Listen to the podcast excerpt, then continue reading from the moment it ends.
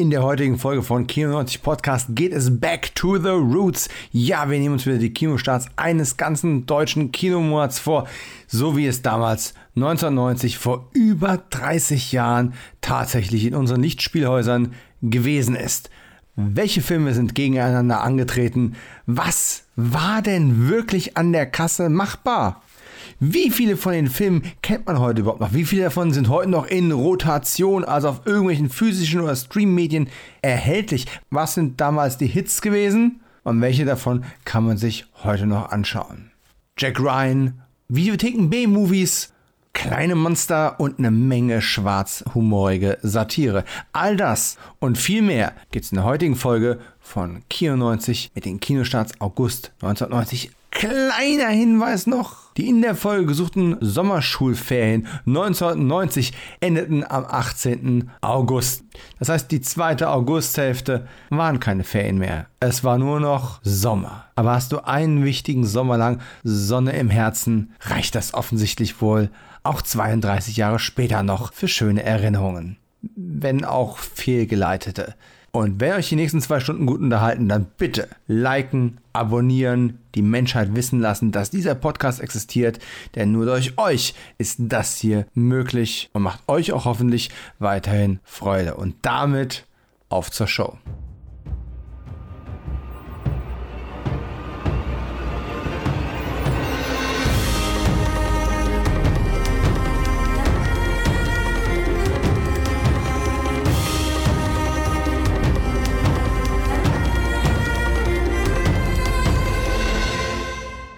Und damit herzlich willkommen zur neuen Ausgabe vom Kino 90 Podcast, Folge 22 mit den Kinostarts des August 1990. Denn ja, man mag es kaum glauben, nach gefühlten 200 Jahren sind wir wieder zurück bei einer der Kernkompetenzen dieses Programms, nämlich dem chronologischen Abarbeiten aller Filme, die in Deutschland in die Lichtspielhäuser gekommen sind. Das muss nicht unbedingt deckungsgleich sein mit den Startterminen in anderen Ländern und auch nicht mit dem, was generell so Kinomaterial ist. Wir haben auch den ein oder anderen kleinen Videothekenklopper immer wieder im Programm. Und wenn ich wir sage, dann meine ich meine gespaltene Persönlichkeit und mich selbst natürlich. Naja, oder eben auch meinen Gast. Darf ich ihn überhaupt noch Gast nennen? Eigentlich ist er ja schon der Co-Host ehrenhalber. Er ist die Kugel der Faust. Er podcastet bei Bullet und Fist. Und wenn ich ihm eine Freude machen will, dann rede ich einfach mal ein paar Minuten über Highlander. Und er ist der Markus, er ist der Köhler, er ist am Mikro und per Skype live zugeschaltet. Hallo Markus. Hallo Dominik, hallo Jens, hallo Hörerinnen. Ah. Ich versuche ja immer noch zu sagen, Hörerinnen und Hörer, sprechen wir es doch einfach mal an. Ich habe mit der Sprechpause, ich kriege das nicht rein. Äh, es, es, haben sich so viele Leute so gut daran gewöhnt, ich versuche es immer noch mit der Doppelung. Ich also, auch. Ich auch. Also gerade, es hat jetzt gerade besser in den Sprachfluss gepasst. Ich wollte, ja. einmal, ich wollte einmal ähm, korrekt sein. Du machst es auch super und ich, ich finde es auch beim, beim Movie Steve beobachte ich das auch mal wieder. Der macht das auch so richtig im Flow und ja, ich finde das toll. Ich krieg's irgendwie nicht gebacken. Vielleicht trainiere ich mein Gehirn ja noch um. Wir werden es erleben. Aber jetzt gehen wir zurück in eine Zeit, als mein Gehirn noch besser war, äh, nämlich in die 90er.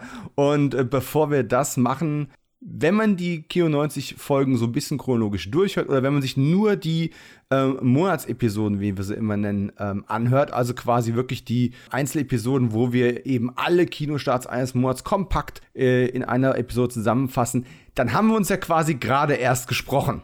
Aber für die Hörerinnen und Hörer dieses Podcasts ist es schon eine ganze Weile her, weil inzwischen natürlich eine ganze Menge Specials entstanden sind und auch eine längere Winterpause. Deswegen meine Frage, obwohl ich die Antwort vielleicht schon kenne. Markus, wie geht's dir? Ach, wunderbar. Wunderbar. Ich, was soll ich sagen? Ich habe eine Tasse Tee. Ich komme gerade aus einer langen, erschöpf erschöpfenden, nee, nicht erschöpfenden, erquickenden Kur wieder. Ich hatte die Möglichkeit, mich ein wenig äh, zurückzuziehen und über das Leben zu sinnieren. Und dann kam ich wieder und dann lagen die Angebote auf dem Tisch und dann habe ich gleich das erste genommen, was ich gefunden habe. Und das war hier zu sein. Wer zuerst kommt, mal zuerst. Eben. Edge, Leute. Aber keine Sorge, der Markus kommt auch noch zu euch. Du warst ja quasi, um im Highlander Termini zu bleiben, in einem Refugium und hast dich ja. da quasi von den Qualen in der, der Jahrhunderte erholt. Und hast dir passenderweise einen Tag ausgesucht. Wir, wir können ja mal die Kulissen gucken lassen. Es ist grün Donnerstag. Das Wetter sieht irgendwie nicht so doll aus, obwohl es relativ warm ist gestern war richtig schön Sonnenschein und hier ist irgendwie heute nur noch Dunkeldeutschland. Also, hm, gehen wir zurück in die 90er. Was gibt's Besseres, als bei diesem Wetter zu podcasten? Absolut. Und dann äh, zu hoffen, dass die Leute Soll ich das deine Frau fragen oder? Ach, manchmal denke ich, sie ist auch ganz froh, wenn sie im Augenblick von mir Ruhe hat. Wie gesagt, ich stelle die Frage deiner Frau bei Gelegenheit.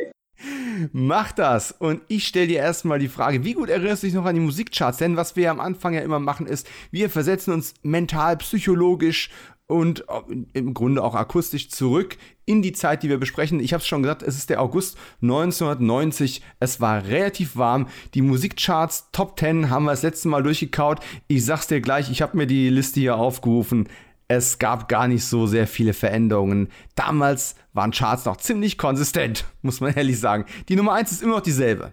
Weißt du noch, was es war? Waren wir schon bei Verdammt, ich lieb dich? Wir waren schon bei Verdammt, ich lieb dich. Schön. Äh, ist ja auch ein echter Gassenhauer.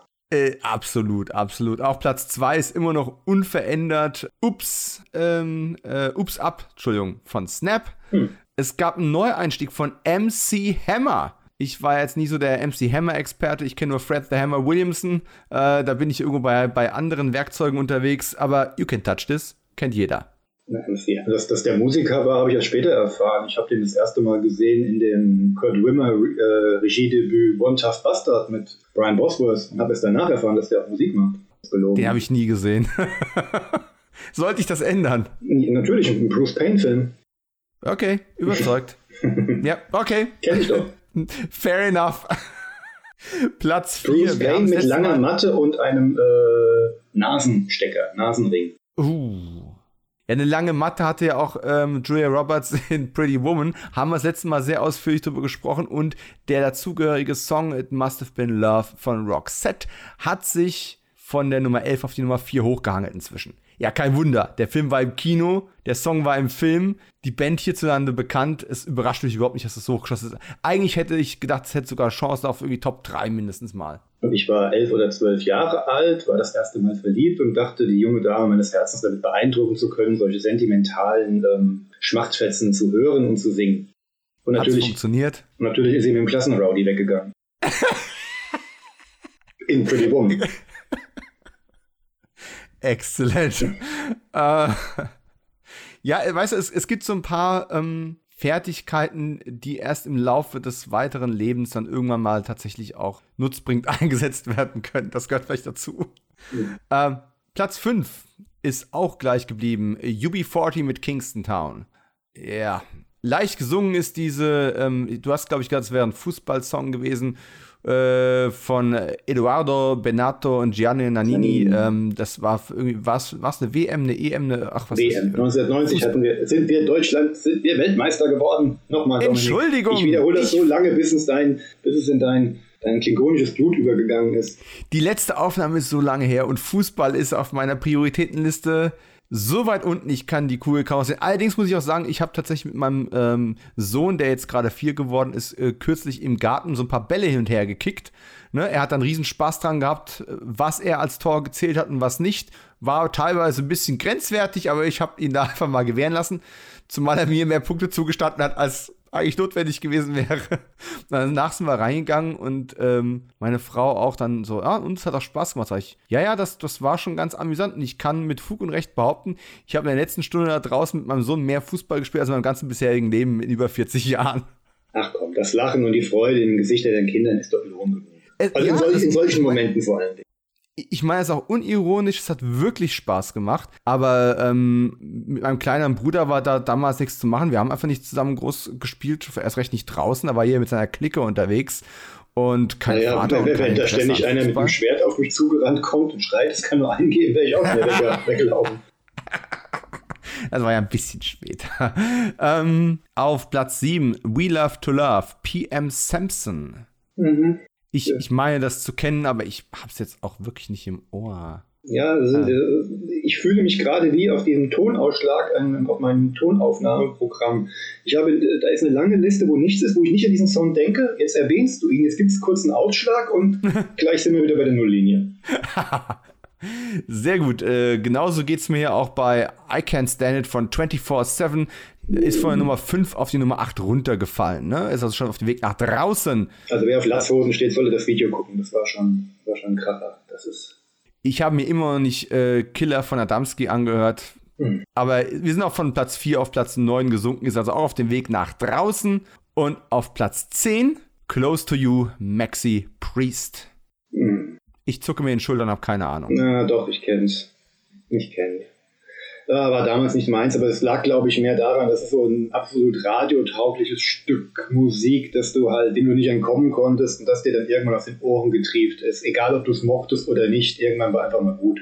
Ah, ja. Ich, ich, wär, ich bin kein guter Sänger, sonst würde ich es dir jetzt vorsingen, aber ähm, ja, mehr möchte ich dazu gar nicht sagen. Ja, ist ja okay. Ich habe auch noch eine Nummer, die ich einfach erwähnen möchte, weil ich. Den Rest kenne ich nicht vom Text. Ah, irgendwann steige ich auf Videopodcast um. Dann wird es Zeit für einen neuen Co-Host. Äh, ich habe auch noch eine Nummer, die ich erwähnen möchte, die neu in die Charts äh, in meine Aufmerksamkeit reingeschossen ist. Und es ist einfach immer wieder schön drüber zu reden. Ein Song von einer Band, die wir beide sehr zu schätzen wissen. Den Song fand ich damals erst gut. Dann habe ich mich daran sehr, sehr satt gehört ihn nach ein paar Jahren wieder entdeckt und den, den doppelten Boden dann entdeckt, der in quasi jedem Song drin ist, den diese Band gemacht hat. Und ähm, jetzt habe ich, hab ich lange nicht mehr an ihn gedacht. Die Rede ist von Samurai, von der ersten allgemeinen Verunsicherung. so.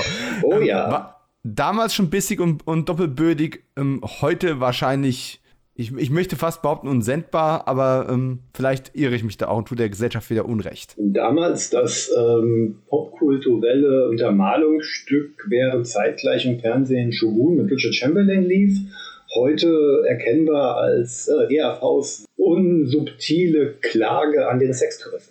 Ja, ist ja auch so ein ganz locker leichtes Popmusikthema. Ja, ja. Sextourismus, logisch. Ja, Wer denkt da nicht sofort an ein lustiges Popliedchen? Nein, das ist ein, ist ein, schönes Lied. Also inhaltlich wie musikalisch und sonst wie. Wie fast alles von EAV. Ja, wollen wir wieder tiefer einsteigen oder? Ist also, auf Platz 18 eingestiegen. Ich gehe davon aus, wir kriegen den Song noch ein paar Mal vor die Flinte. Ja, ähm. ah, das, oh, das war wieder der Abstieg. Das war das Ding Dong Album. Damit danach verschwanden sie ja wieder so aus, den, aus dem deutschen, ähm, aus der deutschen Wahrnehmung und haben sich wieder mehr auf ihren nationalen Markt dann wieder beschränkt.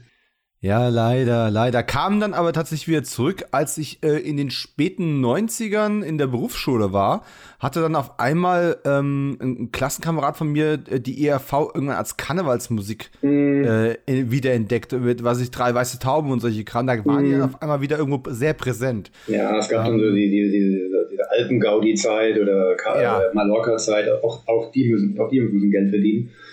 Aber es war eine ähm, komische Phase für mich als Fan der Musik. Also gefühlt haben sie sich dann sehr schnell, sehr bald dann wieder nur aufs österreichische ähm, Publikum dann beschränkt und sind dann wieder so bösartig geworden, wie es noch ging. Am besten, ich erwähne immer wieder ähm, Frauenluder von 2002, kurz nach der Scheidung von Thomas Spitzer aufgenommen und das merkt man in diesem Album auch sehr stark. Das ist, glaube ich, eins der wenigen Alben, die ich nicht habe. Das müsste ich mir tatsächlich mal. Also den Exkurs äh, muss man erlauben. Das Album ist auch das einzige, wirklich das einzige, das seit den 80ern nicht auf Platz 1 in Österreich ähm, gestartet und gelandet ist überhaupt. Und gilt auch als das Bösartigste. Also da hat er eine schwere Phase gehabt. Das hat nicht jeder gut gefunden, offenbar. Künstlern tun schwere Phasen ja gut, sehr zum Amüsement des Publikums. Ergo sehe ich das als äh, ganz klare Empfehlung und werde mal meine ERV-Lücke an der Stelle schließen, die sowieso sehr sträflich ist. Solltest du tun. Habe ich schon vor Jahren getan. Und damit kommen wir quasi direkt zum naheliegendsten, wenn wir von, von ERV sprechen, müssen wir natürlich direkt an den Playboy denken, weil so sexy wie die Jungs waren. Ne? Gut, die Überleitung war sehr holprig. Äh, versuchen wir es aber mit Leuten, die ähm, etwas mehr Geschmack haben oder, naja, der Geschmack der Leute waren reden wir vom Covermodel des Playboys im August 1990 in Amerika. Wer könnte das wohl sein? Wir kommen auf das Thema nachher nochmal zu sprechen. Und ich würde wetten, dass du eher Fraktion Torte als Fraktion Sandstrand bist. Es ist Erika Eleniak im Baywatch-Dress. Im Baywatch-Dress. Im Baywatch-Dress. Warum sollte ich das gucken? Ja, das, das ist eben genau die große Frage. Hast du sie in der Namensstufe Rot kennengelernt oder in Baywatch? In Baywatch natürlich. Ah. In, nein, in, in Baywatch. Aber natürlich auch damals, wir werden nicht drum rumkommen, ich, ich werfe den Namen jetzt das erste Mal in, in den Ring und er wird noch mehrfach heute kommen in der Bravo. Natürlich die äh, Vorberichterstattung zu ihrem Auftritt äh, in Alarmstufe Rot schon dann mitbekommen. Ja, und wir waren damals im richtigen Alter, um uns dann darauf zu freuen. Ich mochte die Erika ja, ne? Das, das war mal, das war das nette Mädchen von nebenan, also so in Baywatch. Und als damals vielleicht so, ja, Zehnjähriger, hatte ich auch noch nicht die Vibes, die ich zwei, drei Jahre später gehabt hätte. Muss ich ganz ehrlich sagen. Ich fand die einfach hübsch und ich fand die nett. Und dann gab es halt diese Liebesgeschichte mit dem extrem schlecht äh, frisierten äh, Billy Warlock. Das, das war einfach irgendwie, es war eine schöne Zeit. Und das war so der Anfang des Aufstiegs, der dann auch ganz schnell wieder ein Abstieg wurde. Aber sie war eben auf dem Cover des, des Playboys, ähm, hatte also das Coverfoto, äh, wie gesagt, bekleidet, aber halt im Badeanzug mit Jacke drüber sogar. Also nicht mal nur der, der mhm. Badeanzug. Ähm, hatte aber im Inneren des Magazins dann auch ein Pictorial. Immerhin. Um, in, dem Alter hat uns das gereicht, aber auch angezogen, ähm, hat, noch, hat noch Raum für Fantasie gelassen. Aber Erika ja. Leniaks ähm, Karriereentscheidungen, waren die denn wirklich so schlecht? Ja gut, es war vielleicht doch ein Fehler, in Staffel 3 aus Baywatch auszusteigen, um eine Kinokarriere ja. zu starten, die dann eigentlich äh, ja, neben Steven Seagal nicht günstig gestartet ist. Und danach ging sie ja auch schon mit, ähm, wie hieß denn diese Militärkomödie mit Tom Berenger? Oh, die habe ich nur einmal im Fernsehen gesehen, vor unendlichen Jahren. Fand was, ich nicht besonders gut. Was ja auch ein Remake von einem Ashby-Film war. Ach, ey, jetzt, jetzt muss ich mal die Namen, müsste ich jetzt googeln, aber. Ach. Ich, äh, ich, ja. ich, ich helfe dir einfach, mit, mit dem ich Zeit überbrücke und einfach mal draus sage, das Centerfold ist Melissa Etheridge. Noch nie von ihr gehört. Und nicht Etheridge, die Sängerin, nein, okay. eine andere. Ich das weiß nicht, wer das ist. Wäre jetzt meine Frage gewesen. Okay, dann. Nein, kein Sprachfehler meinerseits, einfach eine andere Dame. In, der Interviewpartner für die Ausgabe war Larry King. Nichts uh. schreibt mehr Sexappeal als Larry King, ist doch ganz klar. Und äh, die 20 Questions gingen an Dana Carvey. Äh, ich damals kein großer Wayne's World-Fan oder äh, Kenner der amerikanischen Comedy-Szene, hätte damit nicht sehr viel anfangen können. Heute natürlich ähm, durchaus ein bekannter Begriff. Und auch noch am Leben äh, im Vergleich zu Gilbert Godfrey, der jetzt vor ein paar Tagen gestorben ist. Gestern, vorgestern, also zum Zeitpunkt der Aufnahme ist der gerade frisch von uns gegangen. Ja, gestern ähm, ging ihn Dana Carvey finde ich immer wieder lustig. Ähm, jeder hat ihn erst als ähm, Gas bei Wayne's World wahrgenommen. Ich kannte ihn ja schon mal wieder vorher. Weil er sich ja vorher auch als TV-Schauspieler verdient hat und es gab ja einen TV-Serienableger von Blue Thunder, dem Roy Scheider-Film. Oh. Ging ja quasi als Airwolf, ähm, ja, Konkurrenz an den Start, kam, glaube ich, auf, lass mich lügen, 10, 12 Folgen. Und der Hauptrolle James Ferrantino und Dana Carvey als sein Co-Pilot. Und äh, ja, in jeder Folge war Blue Thunder immer noch in Amt und Würden des äh, Polizeiapparates. Frag mich jetzt bitte nicht, in welcher Stadt es gespielt hat. Und ja, hat immer den jungen Heißsporn gegeben. In weiteren Nebenrollen über übrigens Baba Smith aus äh, Police Academy. Und uh, Dick, der kommt dann auch nochmal. Ja, und Dick Butkus, auch ein Footballstar. Und in einer Folge als Gast, das dürfte dich, glaube ich, äh, erfreuen, war auch ähm, Tracy Scoggins mit dabei. Ach ja. Jo. Das alte Rehauge vom Superman und natürlich hier, ne? Mhm. Äh, Oberbezirzerin vom Dienst mit der scharfen Klinge. Aber da kommen wir irgendwann in vielen, vielen Jahren mal drauf, vielleicht. Äh, ja, Leute, das war wieder eine heilende Anspielung, es tut mir leid. Mhm. Ähm, der deutsche Playboy, diesmal sehr, sehr unspektakulär. Tut mir leid, falls die Damen zufälligerweise gerade zuhören. Dann meldet euch bitte auf jeden Fall wegen einem Interview äh, und dann habe ich euch Unrecht getan. Aber die Susanne Elgas kenne ich nicht, die war auf dem Cover. Ähm, und das Playmate, also quasi. Ich, ich, ich habe immer Susi zu ihr gesagt. ähm, das Playmate war Claudia Smolana. Kenne ich leider auch nicht. Wen ich aber kenne, und das ist quasi der große deutsche Stargast im deutschen Playboy gewesen, sozusagen als Äquivalent zum Interview mit Larry King in der US-Ausgabe, hatte man in der deutschen Ausgabe ein großes Interview mit Karl Dall. Synchronizität, das ist einfach wunderbar. Ich, ich muss ihn leider bringen, es tut mir leid. Hat, hat er wohl ein Auge auf die Mädels geworfen. Ah, oh, aber auch diese, ich habe ich hab mal die, einen Teil des Textes gelesen. So, so. Jetzt müssen wir mal ein ernstes Wörtchen reden mit dem Komiker. Also, die Witze waren damals echt auch flach. Ähm, ansonsten wurden 18 Jahre deutscher Playboy schon gefeiert in der Ausgabe. Das war ein ganz, ganz großes Titelthema. Man soll Geburtstage feiern, wie sie fallen. Und zur Volljährigkeit soll man mal anstoßen. Aber hallo, vor allem bei so einem Magazin. Ähm, apropos Volljährigkeit, kommen wir noch ganz kurz zu Geburten und Todesfällen. Todesfälle habe ich diesmal keine, die mir besonders ins Auge gestochen wären, äh, zu vermelden. Geburtstage wären es derer zwei. die halbwegs interessant sind. Am 17. August wurde die britische Schauspielerin Rachel Hurd Wood geboren, die man unter anderem kennen könnte aus Filmen wie Solomon Kane oder sie war eben auch die Wendy in dem 2003er Peter Pan Realfilm. Wer den gesehen hat. Ich bin ja eher Generation Hook, aber das ist für ein anderes Thema, für einen anderen Podcast. Am 15. August, zwei Tage vorher, wurde geboren Jennifer Lawrence. Tja, die hätte auch mal eine Karriere haben können. Kennt ja heute kein Mensch mehr, ne? Die Hunger Games Dame. ich, das Problem mit Jennifer Lawrence ist tatsächlich, ich glaube, ich möchte die immer mögen. Die hat sowas, die hat so eine gewisse rebellische Attitüde, die recht erfrischend ist.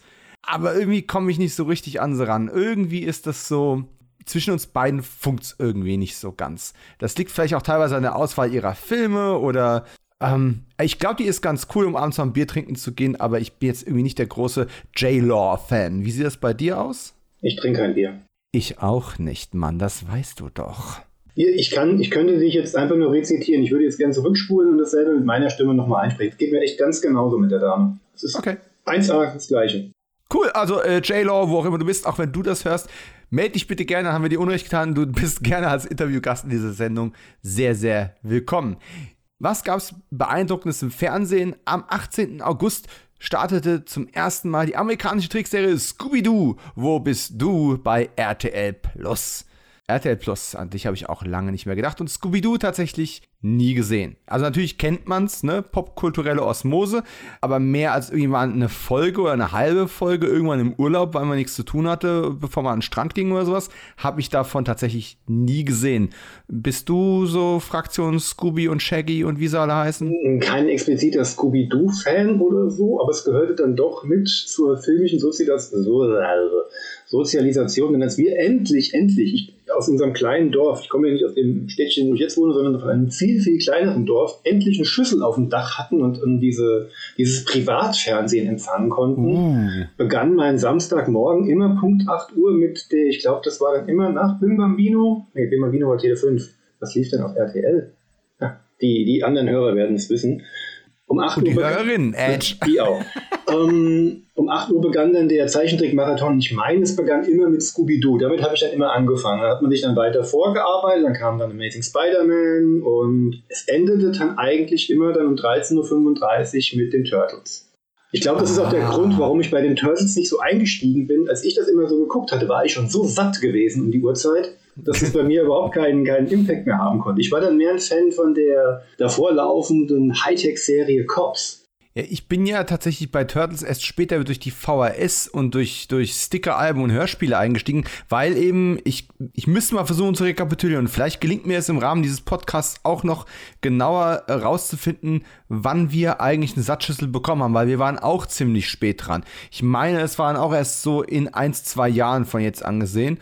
Ähm, von daher die Hero Turtles an mir erstmal noch vorbeigegangen in der filmischen Erstausstrahlung und ähm, ja, Scooby-Doo dann eben logischerweise auch. Aber es gab ja auch noch andere Sender, die zu der Zeit Sachen versendet haben, zum Beispiel die ARD. Und die hat am 31. August angefangen, was zu zeigen? Na, Baywatch, die Rettungsschwimmer uh. von Malibu. Hä? Als hätte man es geplant. Freitagabend, Viertel nach acht, da hat es angefangen. Das weiß ich noch. Der, der Pilotfilm wurde, war ein Abendevent, weil ich den mit meinen mhm. Eltern zusammen geguckt hatte, weil wir ganz wild drauf waren. Ey, dass ich natürlich als David Hasselhoff-Fan damals, dank Knight Rider, ganz oben und jetzt kommt hier seine neue Hitserie aus Amerika, nicht wissend zu diesem Zeitpunkt, dass er ja damals zumindest nach Staffel 1 schon eingestellt war. Also, mhm. Was ja alles sich dann ein bisschen relativiert hatte. Der Rest ist Geschichte. Und wir saßen dann da und schauten uns das Ding und die Pilotfolge ist ja schon für so eine Abendfernsehserie recht freizügig gewesen. Der Pilotfilm, wenn man sich da noch erinnern kann. Also da gab es auch schon diverse nackte Brüste und auch sexuelle Handlungen zu zeigen, wurden dort gezeigt, die ich in dem Alter nicht erwartet hatte als Knight Rider-Fan. Ja, mir war David Hasselhoff durch Knight Rider natürlich bekannt, ähm, aber tatsächlich bin ich mehr drauf angesprungen durch die vielen Vorschusslorbeeren, die da gekommen sind. Ich glaube, es waren auch immer noch Sommerferien, als das hier so richtig durchgestartet ist, wenn ich mich recht entsinne. Ich meine, ich könnte jetzt mal die, die hessischen Sommerferien von 1990 googeln, aber ähm, ich meine, das war so. Und es war so eine Serie, die einen dann so durch den Spätsommer, Frühherbst mhm. begleitet hat, während es draußen hier schon so ein bisschen angefangen hat, die Temperaturen sinken langsam, gucken wir uns diese Strände an. Äh, es ist immer gutes Wettergefühl, die Leute sehen immer gut aus. Und das war schon toll irgendwie. Und ich muss auch ehrlich sagen, die ersten 1, 2, 3 Staffeln von Baywatch habe ich wirklich gerne gesehen. Und später ist es dann zu so einer Nachmittagsversendereihe geworden, ähnlich wie dann im Star Trek da Dauer, mhm. äh, Dauerblocks weggesendet worden ist. Und da habe ich dann relativ schnell das Interesse verloren, weil es dann wirklich nur noch, du sagen konntest, okay, pro Episode gibt es halt die drei, vier Montagen, die mal besser, mal schlechter waren, aber das ging mir dann echt auf den Keks. Die ersten Staffeln waren noch nicht so. Ja, die waren sexy, äh, da war aber auch viel Crime, da war noch viel echtes Drama mit dabei. Da gab es noch äh, Parker Stevenson und diese ganzen Figuren, die dann alle schnell verschwunden sind oder von Haien gefressen wurden und solche Geschichten. Das hat mich damals geschockt, als die, wie hieß sie doch gleich? Äh, Spoiler, Leute, ne? Ja, schon Wesley, aber die war schon in der ersten Staffel. Ja, Ende der ersten Staffel, ne? Mhm. Also, also ich, die, war, ähm. die wollte schon raus, bevor überhaupt feststand, dass die Serie eingestellt wird. Ja. Da hatte sie noch nicht mehr das Bedürfnis gehabt, mitzuspielen. Und dann haben sie ihr diesen harten, der war echt Tod. Und es gab sowas ja damals noch nicht so oft, ne? Mhm. In den frühen 90ern waren so die ersten TV-Tode überhaupt von Hauptfiguren. Das war eben ähm, Shawnee aus Baywatch und dann später Tasha Ja in äh, Star Trek Next Generation für mich äh, ganz einprägsam. Das kam alles relativ kurz und das waren so die Zeit, wo ich gedacht habe, Fuck, äh, okay, es gibt keine absolute Sicherheit. Aus den 80ern waren wir es ja gewohnt, ne? Nächste Woche selbes Team, neues Abenteuer. Mhm. Ähm, und die Zeiten waren dann langsam aber sicher vorbei. Ja, die Darsteller verschwanden immer so von heute auf morgen aus den Serien, hatten wir immer gedacht, was wir ja damals nicht berücksichtigt hatten, dass das ja manchmal Staffelübergänge war, schlicht die Verträge der Darsteller ja nicht verlängert wurden. Ja. Und da die Staffeln ja bei uns, wie wir das kennen, einfach durchgesendet wurden, haben wir das ja gar nicht registriert, dass da äh, auch mal eine Zeit lang dazwischen verstrichen war, bevor es weitergegangen ist. Aber das, ähm, das zu Baywatch so. noch mal ganz kurz zurückzukommen. Ja, die ersten zwei, drei Staffeln. Also ich hatte mal vor, na, dürfte jetzt auch schon fünf Jahre oder so her sein, nochmal den Versuch gestartet, Baywatch komplett durchzugucken. Ich habe es bis Staffel 4 geschafft. Uh, immerhin. Ja, aber schon in Staffel 2 merkst du, dass äh, die Serie mit deutlich weniger Production Value gestartet ist, dass Hasselhoff viel eigenes Geld reingepumpt hat. Die, die bekannteren Namen, so wie Parker Stevens, die konnten nicht mehr gehalten werden vom, vom, vom Geld her. Und auch der Drehort, man hat wirklich in der zweiten Staffel nur an einer einzigen Stelle am Strand, die man wohl zur Verfügung gestellt bekommen hat, gedreht. Nicht wie noch in der ersten Staffel, wo man offenbar so den, ja, einen Großteil des Strandes verwenden durfte, mhm. ähm, genutzt. Es war fast nie sonnendurchflutet, ist anscheinend auch äh, von der Jahreszeit her ganz woanders gedreht worden, also ganz anderem Zeitraum gedreht worden, wo es deutlich wolkenverhangener war. Uh, das war schon übel. Und die drei, vier Montagen, die waren ja, die waren hart. Also das war, das, das geht heute echt nicht mehr. Ja, zumal dieser Stil auch nicht sehr gut gealtert ist. Aber nee. trotz alledem war es stilprägend und viele andere Serien haben das ja nachgemacht. Du hast dann dafür immer diese, diese äh, Fahrradpolizei, was war, wie hießen sie, Pacific Blue und Pacific sowas, Blue, ja. die auch einen ähnlichen Style hatten. Die mussten auch immer sportlich sein und immer Sonnenschein und äh, knappe Klamotten und es hat sich ja wirklich durch die, durch die spät 80er, früh 90er durchgezogen. Mhm. Aber mir hat tatsächlich diese etwas, das, das sonnigere, das auch irgendwo cinematischere und düsterere, ernstere Feeling der, vor allem der ersten Staffel gefallen. Mhm. Deswegen ist es ja wohl auch gefloppt, ähm, wegen den Kosten und wegen dem generell ja noch nicht voll Ausnutzen des Sexappeals. Und äh, die zwei, ich krieg's nicht mehr ganz auf die Kette, aber ich soll jetzt sagen, zweite, dritte Staffel war auch diese Staffel mit äh, Cord. Ich meine, ein Typ, der wie Stoff heißt, das, der, der Cowboy-Hut trägt, das muss mhm. man einfach mögen. Ähm, aber der war ja auch nicht ewig dabei und ist halt irgendwann zu wiederkehrenden Charakter geworden und sowas. Und es hat sich. Der, der kam, schon, so der, der kam schon in der ersten Staffel. Der war schon in der ersten Staffel dabei und den haben sie ja dann, und da wurde es ja dann immer ähm, soapiger, der ist ja dann langsam erblindet, der ist ja wirklich als blinder Mann aus der Serie ausgetreten. Ähm, die erste Staffel hatte sich aber wenigstens noch so angef hatte sich noch sehr vertraut in ihrer Machart, wie die äh, 80er Jahre TV-Krimi-Action-Serien angefühlt, hatte sich aber, was die Optik angeht, mal so ein bisschen mehr ja, getraut ist falsch gesagt, aber diese seichten, soapigen Elemente, die reinkamen, die haben halt in der ersten Staffel noch nicht gezogen. Und erst als man das in den Vordergrund ähm, geschoben hat, was wahrscheinlich bei der Marktforschung zu Staffel 1 äh, den meisten, die meiste Aufmerksamkeit generiert hat, und das waren einfach die Mädels in Badeanzügen. Und wenn die noch flankiert mhm. wurden von hübschen Jungs, die gut durchtrainiert sind, dass auch die Mädels einschalten, dann hatte man seine Erfolgsformel gefunden. Und ich sagte es vorhin schon, der Rest ist Geschichte. Absolut. Und damit herzlich willkommen beim Baycast, die Rettungspodcaster von Malibu. Nein, aber ist tatsächlich eine spannende ähm, Zeit damals gewesen und äh, gut, dass sie vorbei ist, aber äh, auch gut, sie erlebt zu haben. Ähm, da bin ich immer so ein bisschen hinhergerissen, aber es, es war schon. Ähm, Baywatch hat heute so ein, so ein, so ein Sticker drauf. Mhm. Und ich finde gerade die erste Staffel oder die ersten zwei Staffeln, die passen da noch nicht so wirklich dazu. Da, da passt dieses Label nicht so hundertprozentig drauf. Auch wenn es natürlich ein Riesensprung war. Ich kann mir das vorstellen, wenn ich jetzt damals ein Knight Rider Ultra gewesen wäre und springe dann zu Baywatch, das ist schon heftig. Äh, aber heutzutage, wenn ich, würde ich jetzt nochmal einen Rewatch machen, würde ich ein Trinkspiel daraus machen. Jedes Mal, wenn Newman zu sehen ist, ne, der, der echte Rettungsschwimmer, mhm. der am Anfang noch namenlos als Statist da rumgesprungen ist und dann irgendwann auch Sprechrolle bekommen hat über die Zeit hinweg. Ähm, das war immer so mein heimlicher Held, der Typ, der im Hintergrund da rumläuft mit seinem Schnauzer und einfach auch so formschön immer ins Wasser reinspringt, da kommen die anderen Typen einfach nicht hinterher. War bis zum Schluss mein dabei. Held. Der war wirklich bis zum Schluss dabei. Das war schön. Ja, ging mir genau. Kommen wir zu Leuten, die nicht bis zum Schluss dabei geblieben sind. Gene Hackman ist freiwillig in Rente gegangen.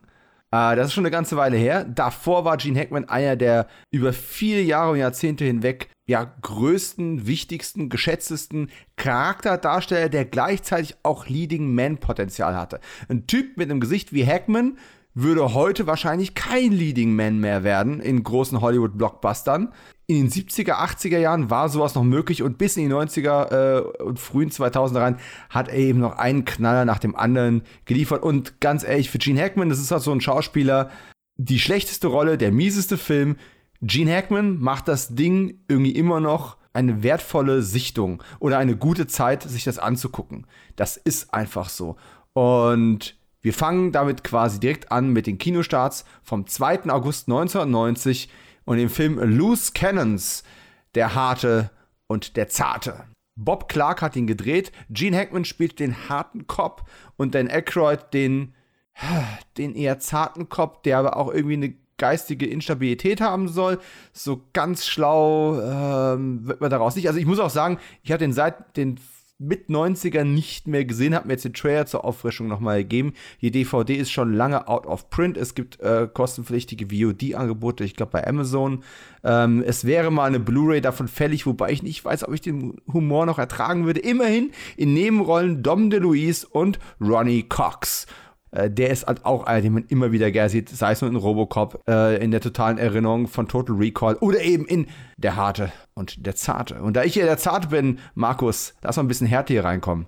Ich, mir geht es ja ähnlich wie dir. Eigentlich habe ich den genauso lange auch nicht mehr gesehen, aber meine Erinnerungen gingen schon mal daraus, dass der mit sehr negativen Vorschlusslorbeeren gibt es das? Negative Vorschusslorbeeren? Hm. Mit Sicherheit. Ähm, an den Start gegangen ist und ich den halt auch damit geguckt habe, mir überhaupt nicht vorstellen konnte, dass der irgendwie schlecht ist, denn für mich war das Größte damals Buddy-Movies, egal welche Art. Lizzie Weapon war ganz oben auf dem Fahrwasser, dann halt äh, Beverly Hills Cop, kein Buddy-Movie, ich weiß, aber all sowas, das in die Richtung ging, damit konntest du mich locken. Und dann habe ich den irgendwann nochmal auf Pro7 mitgenommen und war damals schon in jungen Jahren so ein bisschen irritiert, ob der äh, Orientierungslosigkeit dieses Films, der auf der einen Seite unfassbar albern war, vor allen Dingen, wenn es darum ging, Dan Aykroyds ja, physische Instabilität darzustellen. Wenn ich mich recht entsinne, hat er doch dann solche Anfälle gehabt und hat dann den Roadrunner nachgespielt. Oh ja, solche Szenen gab es da und ich, ich denke, sie haben da auch ein bisschen den, den ähm, Mel Gibson-Wahnsinn aus Little Weapon kopieren, aber in eine Comedy-Schiene Schiene pressen wollen, was halt überhaupt gar nicht funktioniert hat. Naja, wenn Dan Aykroyd von der Kette gelassen wird, kann das schon mal schwierig werden. Also, und dann hast du einen Gene Hackman dann gegenüber, der ähm, ja den Harten gibt und bei dem ich mir aus einer mittlerweile über 25 Jahre alten Erinnerung heraus nicht mehr sicher bin, ob er jetzt den Harten wie vom Drehbuch verlangt spielt oder, oder ob er der Harte am Set war, der äh, mit dem ganzen Wahnsinn, der um ihn herum passiert, äh, nicht so ganz zurechtgekommen ist. Eine sehr berechtigte Frage. Also ganz ehrlich, wer neugierig auf den Film ist und von dem noch nie was gehört hat und leider wird er ja nicht mehr dauernd im Fernsehen gezeigt und wer guckt überhaupt noch Fernsehen, wenn es gezeigt werden würde, den Trailer auf YouTube mal gucken. Das gibt euch ein echt gutes Bild, wie dieses Ding ist. Ich würde mir, wenn es nicht übertrieben viel Geld kosten würde, würde ich mir die Blu-ray kaufen. Einfach wegen Gene Hackman, weil es im Zweifelsfall zumindest spannend ist zu sehen, was er tut. Aber ich glaube, Aykroyd würde mich nach 10 Minuten so aggressiv machen, dass da keine gute Gesamtwertung bei rauskommen würde. Ich würde es mir dahingehend gerne angucken, um halt nochmal Thomas, Dan Thomas Dannebergs Stimme nochmal zu hören. Ich würde es mir auch explizit auf Deutsch extra angucken, wie er damit ja. umgeht.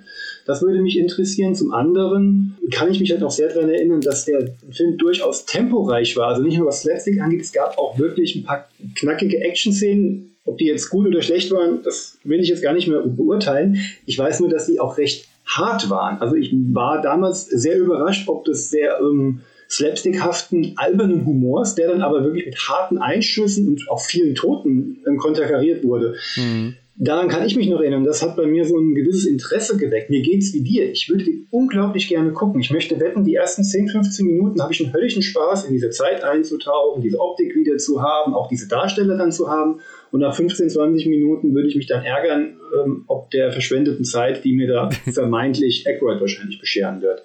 Ja. Und war nicht auch Nancy Travis mit dabei? Hattest du sie erwähnt? Weiß, weiß ich tatsächlich nicht mehr. Auch so eine ah, Darstellerin. Ich jetzt nachgucken, aber wir schummeln ja nicht. Ah. Ja, ist, ist, ist eine schwierige Kiste. Aber weißt du, was noch witziger ist? Klein, kleine Offenbarungseid, als ich die Vorbereitung für die Folge gemacht und die Titel zusammengestellt habe und sowas, dachte ich mir, hey Mensch, den hast du doch auf DVD. Guckst du einfach nochmal an, recherchierst du, ne? Und hab dann nachgeschaut und dann hab festgestellt, nee, nee, woran du dachtest, ist nicht der harte und der zarte. Du dachtest nicht an Gene Hackman und Dan Aykroyd, du dachtest an James Woods und äh, Michael J. Fox. Oh, das ist hart. Das ist hart. Das, das ist wirklich hart und zart zugleich. Das führt uns aber direkt zu einem alten, äh, nein, das führt uns aber dann direkt zu einem weiteren Silberrücken, der auch tatsächlich zu meiner großen Überraschung da schon sehr ergraut gewesen ist. Die Rede ist von Burt Reynolds in einer ziemlich ländlahmen Komödie, in der er einen alternden, ähm, stilsicheren Einbrecher gibt, der auf einen äh, jüngeren Berufskollegen trifft, als sie zufälligerweise gleichzeitig dasselbe Haus ähm, ausrauben wollen. Und den nimmt er dann unter seine Fittiche, obwohl er den Beruf überhaupt nicht ernst nimmt. Eine alte MGM-Komödie. Ähm, die DVD ist schon lange out of print, die VHS natürlich sowieso. Der Film, von dem die Rede ist, heißt Die Traumtänzer, im Original Breaking In. Und der Nebendarsteller, also der, der, die zweite Hauptrolle, ist so unbekannt, äh, leider, dass ich von dem Namen noch nie was gehört habe und er auch nicht mehr auf dem Cover genannt wird, obwohl sein Gesicht noch mit drauf gedruckt ist. Breaking In von 1989, Bill Forsyth hat Regie geführt und damit ähm, ist mein Wissen über diesen Film erschöpft, aber selbst die Trailer, die ich gefunden habe, und es gibt ähm, tatsächlich sogar ein paar YouTube-Rips von der VHS, von dem deutschen VHS-Trailer, ist so unfassbar dröge, dass man selbst mit Schnellvorlauf nicht durchkommt. Ja, das war eine schwere Zeit für Reynolds damals. Er hat sich ja den ersten paar Jahre später wieder im Fernsehen mit äh, B.L. Striker so ein bisschen berappelt. Mhm. Aber aus der Phase, puh, davor die ganzen Kinofilme wie Rent a Cop, sind ja auch alle ziemlich untergegangen, ja, und dann kamen solche Dinge rum. Also ich kann mich null dran erinnern. Der Titel wabert irgendwo im Hinterkopf, aber kein ich glaub, Bild, mehr als Trailer habe ich auch damals nicht gesehen, gebe ich ganz ehrlich zu. Und äh, dasselbe gilt für einen Film, der gar nicht mehr verfügbar ist. Der streamt nicht, den gibt es nicht auf Physical Media. Er kommt aus der Sowjetunion, ist von 1988, hatte aber einen limitierten äh, Kinostart. Deswegen sei der guten Form halber von Rashid Nukmanov ähm, genannt. Äh, Igla heißt der Film im Original, Morphium, die Nadel heißt er auf Deutsch und ist äh, thematisch offensichtlich schon nicht mein Fall. Ebenfalls am 2. August gestartet ist aber Die Liebe eines Detektivs. Und das ist ein Film, den würde ich wirklich gerne sehen, habe ich aber nicht. Er heißt im Original Love at Large. Er ist ein amerikanischer Film von 1990, Regie und Buch Alan Rudolph, mir vollkommen unbekannt. Aber die Besetzung dieser Krimi-Komödie, Tom Berenger als Privatdetektiv, Elizabeth Perkins, Anne Archer, Kate Capshaw, Annette O'Toole und Ted Levine. Der ist nur auf VHS hier rausgekommen, also nach der Kinoaufführung. Und im Endeffekt spielt Tom Berenger einen harten Privatschnüffel, der von einer Frau engagiert wird, ihren Typen zu beschatten, stellt dann fest, dass er selbst beschattet wird, ähm, schließt sich dann mit der ihn beschattenden Privatdetektivin zum Beschatten von jemand anderem zusammen und es gibt Liebe und es gibt Totschlag.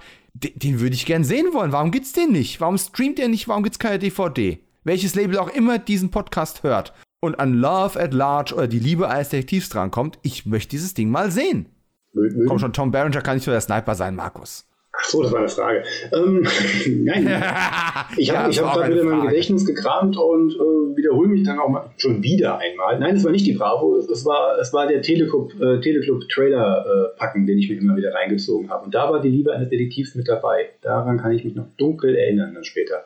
Aber damit erschöpft sich dann halt auch. War damals nicht meine Art von Film, deswegen keine gesteigerte Aufmerksamkeit ähm, gewidmet, aber präsent genug in den Zeitschriften und TV-Sendern meiner damaligen Wahl, dass der Titel zumindest in meinem Hinterkopf ist und den ich jetzt auch seitdem vergessen habe, bis du ihn gerade wieder erwähnt hast. Der, der nächste könnte tatsächlich auch wieder in diese Kategorie reinfallen und danach kommt etwas, was versprochen auch endlich jemand kennen kann. So, der letzte Film vom 2. August 1990 ist Impulse von gefährlichen Gefühlen getrieben. Im Original heißt er einfach Impuls, ist ein amerikanischer Film von 1990. Gedreht hat den Regisseurin Sondra Locke. Und wer denkt, Regisseurin? Ja, die 1944 geborene, 2018 an Krebs leider verstorbene, Oscar-nominierte Schauspielerin eigentlich, hat auch ein paar Mal Regie geführt. Und die Dame kennt man vor allem, wenn man das 70er und 80er Jahre Oeuvre von Clint Eastwood gut kennt, dann äh, kennt man sie aus. Ich glaube, sie hat so um die sechs Filme hat sie mit Clint Eastwood gedreht, zwischen 76 und 83, unter anderem Bronco Billy, die beiden äh, San Fernando-Filme und Der Texaner. Und die war hier als Regisseurin unterwegs, hat die die Schauspielerin Theresa Russell in der Hauptrolle in Szene gesetzt. Theresa Russell spielt in diesem Thriller eine Rauschgift-Dezernatspolizistin, die in ihrer Freizeit nebenbei noch als Undercover-Nutte für die Sitte jobbt. Ja, das ist eine Story. Klingt für mich eher wie der ähm, Sat 1 Film, Film vom Dienstag oder sowas. Ähm, Jeff Fahey spielt die männliche Hauptrolle. Das allein wäre für mich ein Grund, diesen Film mal zu sehen. Habe ich aber auch nie. Den gab es mal auf VHS und es gibt ein kostenpflichtiges VOD-Angebot bei Amazon. Ansonsten sind ja, der, es hat nicht gereicht, obwohl es natürlich sehr schmackhaft klingt. Es hat für mich nicht gereicht, dem Impuls nachzugeben, dieses Geld auszugeben. Leider nicht gesehen. Ähm, ähnliche Quellen wieder, wie ich ihn, ich schon erwähnt habe. Ich kann mich noch an das Poster erinnern mit einer lassiv sich ja in Richtung Kamera regelten Theresa Russell auf so einem Edelbordellbett, wenn ich mich richtig erinnere. Auf dieses Motiv kommen wir nachher nochmal zurück, mein Lieber. Das, da freue ich mich aber. Und Und äh, ja, damit erschöpft sich halt auch. Wäre aber heute aufgrund der Besetzung und der Zeit, in der der Film spielt, durchaus äh, interessant genug, sich den mal ja, anzugucken. Ja, und es ist, gibt ja da auch quasi eine offensichtliche Parallele zu Baywatch, denn genauso wie, ähm, wie äh, Mitch Buchanan, also David Hasselhoff, tagsüber Rettungsschwimmer und nachts Privatdetektiv war, ist ja Theresa Russell tagsüber Rauschgiftermittlerin, nachts Sittenpolizei, Prostituierte. Wobei das, glaube ich, gar nicht mal so weit weg ist, denn ähm, es war ja ein großes Thema von vielen Cop-Thrillern der späten 80er, 90er, dass ja damals ähm, die meisten Bullen da nicht von ihrem eigenen normalen Gehalt leben konnten und Nebenjobs hatten oder nochmal Überstunden gemacht haben oder gut, dass sie in anderen Abteilungen gearbeitet haben, waren wir neu. Ähm, das war ein verbreitetes Thema und weswegen auch das Thema Korruption ja in der Zeit äh, mehrfach verbreitet war. Also ich kann damit connecten, man müsste sich, glaube ich, ein bisschen mehr mit der, mit, der, mit der Geschichte der amerikanischen Cops aus der Zeit auseinandersetzen. Dann würde das vielleicht sogar zusammenpassen irgendwo. Mit Sicherheit. Und ich vermute mal auch, man hat dann hier den, den Drama-Aspekt auch bedient, dass natürlich dann irgendwo so die Grenzen äh, verschwimmen, ne? Und äh, tagsüber beschäftigt man sich mit, mit Drogen und nachts eben mit der Prostitution und der gekaufte Sex. Man kann sich das, man kann das nicht mehr so ganz vom Privatleben trennen. Und, genau. ähm, potenziell gut, potenziell aber auch unfassbar kitschig, wenn dann wenn da so eine schlechte 90er Jahre Dudelmusik dahinter liegt die ganze Zeit, dann bin ich raus. Ja, also ich, ich, ich, wette, ich, wette, ich wette ohne es gesehen zu haben, dass 80% der Musik aus Saxophon besteht. da könntest du recht haben. Und deswegen gehen wir jetzt zu jemandem, der einfach bessere Soundtrack-Musik macht.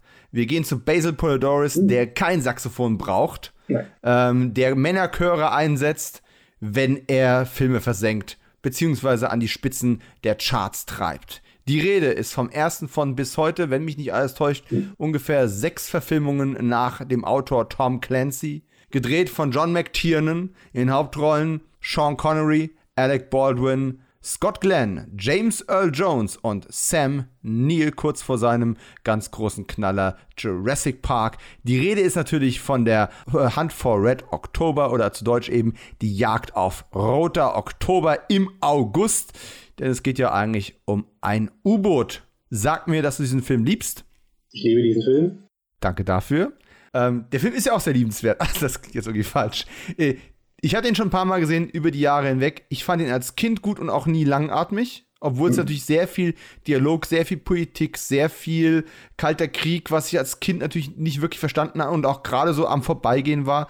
Äh, ich glaube, es war in dem Podcast, wo ich mit Stefan Barth über die März-Kinostarts von 1990 gesprochen habe, wo wir unter anderem den John Frankenheimer-Film ähm, The Fourth War äh, Powerplay hatten äh, der in Amerika schon grandios gefloppt ist, weil er eben zwei Monate nach dem Ende des Kalten Krieges rauskam oder drei Monate danach und dann einfach kein Mensch mehr sich dafür interessiert hat. Jagd auf Rote Oktober ist die große Ausnahme von dieser Regel. Der ultimative Kalte Krieg-Film, der zum Ende des Kalten Krieges rauskam und einfach ein unsinkbares Meisterwerk dieses Submarine-Genres ist, oder? Ja weil Jagd auf Rote Oktober halt auch das Glück hat, einen John McTiernan auf dem Peak seines Könnens zu haben, der ähm, sich nicht nur auf die kalte Kriegsthematik verlässt, sondern sie einfach nur als handlungstreibendes Element verwendet und sich ansonsten ähm, eher auf einen, ja, was soll man sagen, Action-Kammerspiel, U-Boot-Thriller verlässt. Also er ist in erster Linie ein, ein spannender Thriller und erst in zweiter Linie ein Politfilm, während so Sachen wie The Force War halt ihre große ähm, Faszination eben halt nur aus diesem Konflikt zwischen Ost und West halt gezogen haben. Klar, du könntest auch The Force War ähm, eine Privatfehde draus machen, dann wäre es aber nur halb so aufregend und würde ähm, in der Masse ähnlich gelagerter Filme so ein bisschen verschwinden. Aber Jagd auf Roter Oktober hat eben den, den Aspekt als, als Thriller, sowie halt die von dir zumindest in Auszügen genannte Besetzung. Da fehlen ja immer noch ein paar. Das ist ja das Kranke an diesem Film. Ja, ja, das, das sind jetzt nur die, die das, die das äh, Kinoposter geschafft hatten. Ja, ich glaube, du hattest. Da sind immer noch tolle Leute wie Tim Curry genau. und Co. dabei, ne? Also. Pff. Tim Curry war noch beispielsweise mit dabei, der leider viel zu früh verstorbene ähm, Richard Jordan. Auch äh, kameratechnisch, ich glaube, Jan de Bond die Kamera geführt. Also da, das ist einer dieser Filme, wo wirklich alles zusammenpasst, jedes Puzzleteil genau an der richtigen Stelle sitzt. Dem einzigen, wo ich ein bisschen was Negatives ist, hat aber der Film nicht zu, äh, nicht zu verorten, sondern die deutsche Synchronisation, die Stimme von ähm, Christopher Reeve auf Alec Baldwin passt nicht so wirklich. Aber ansonsten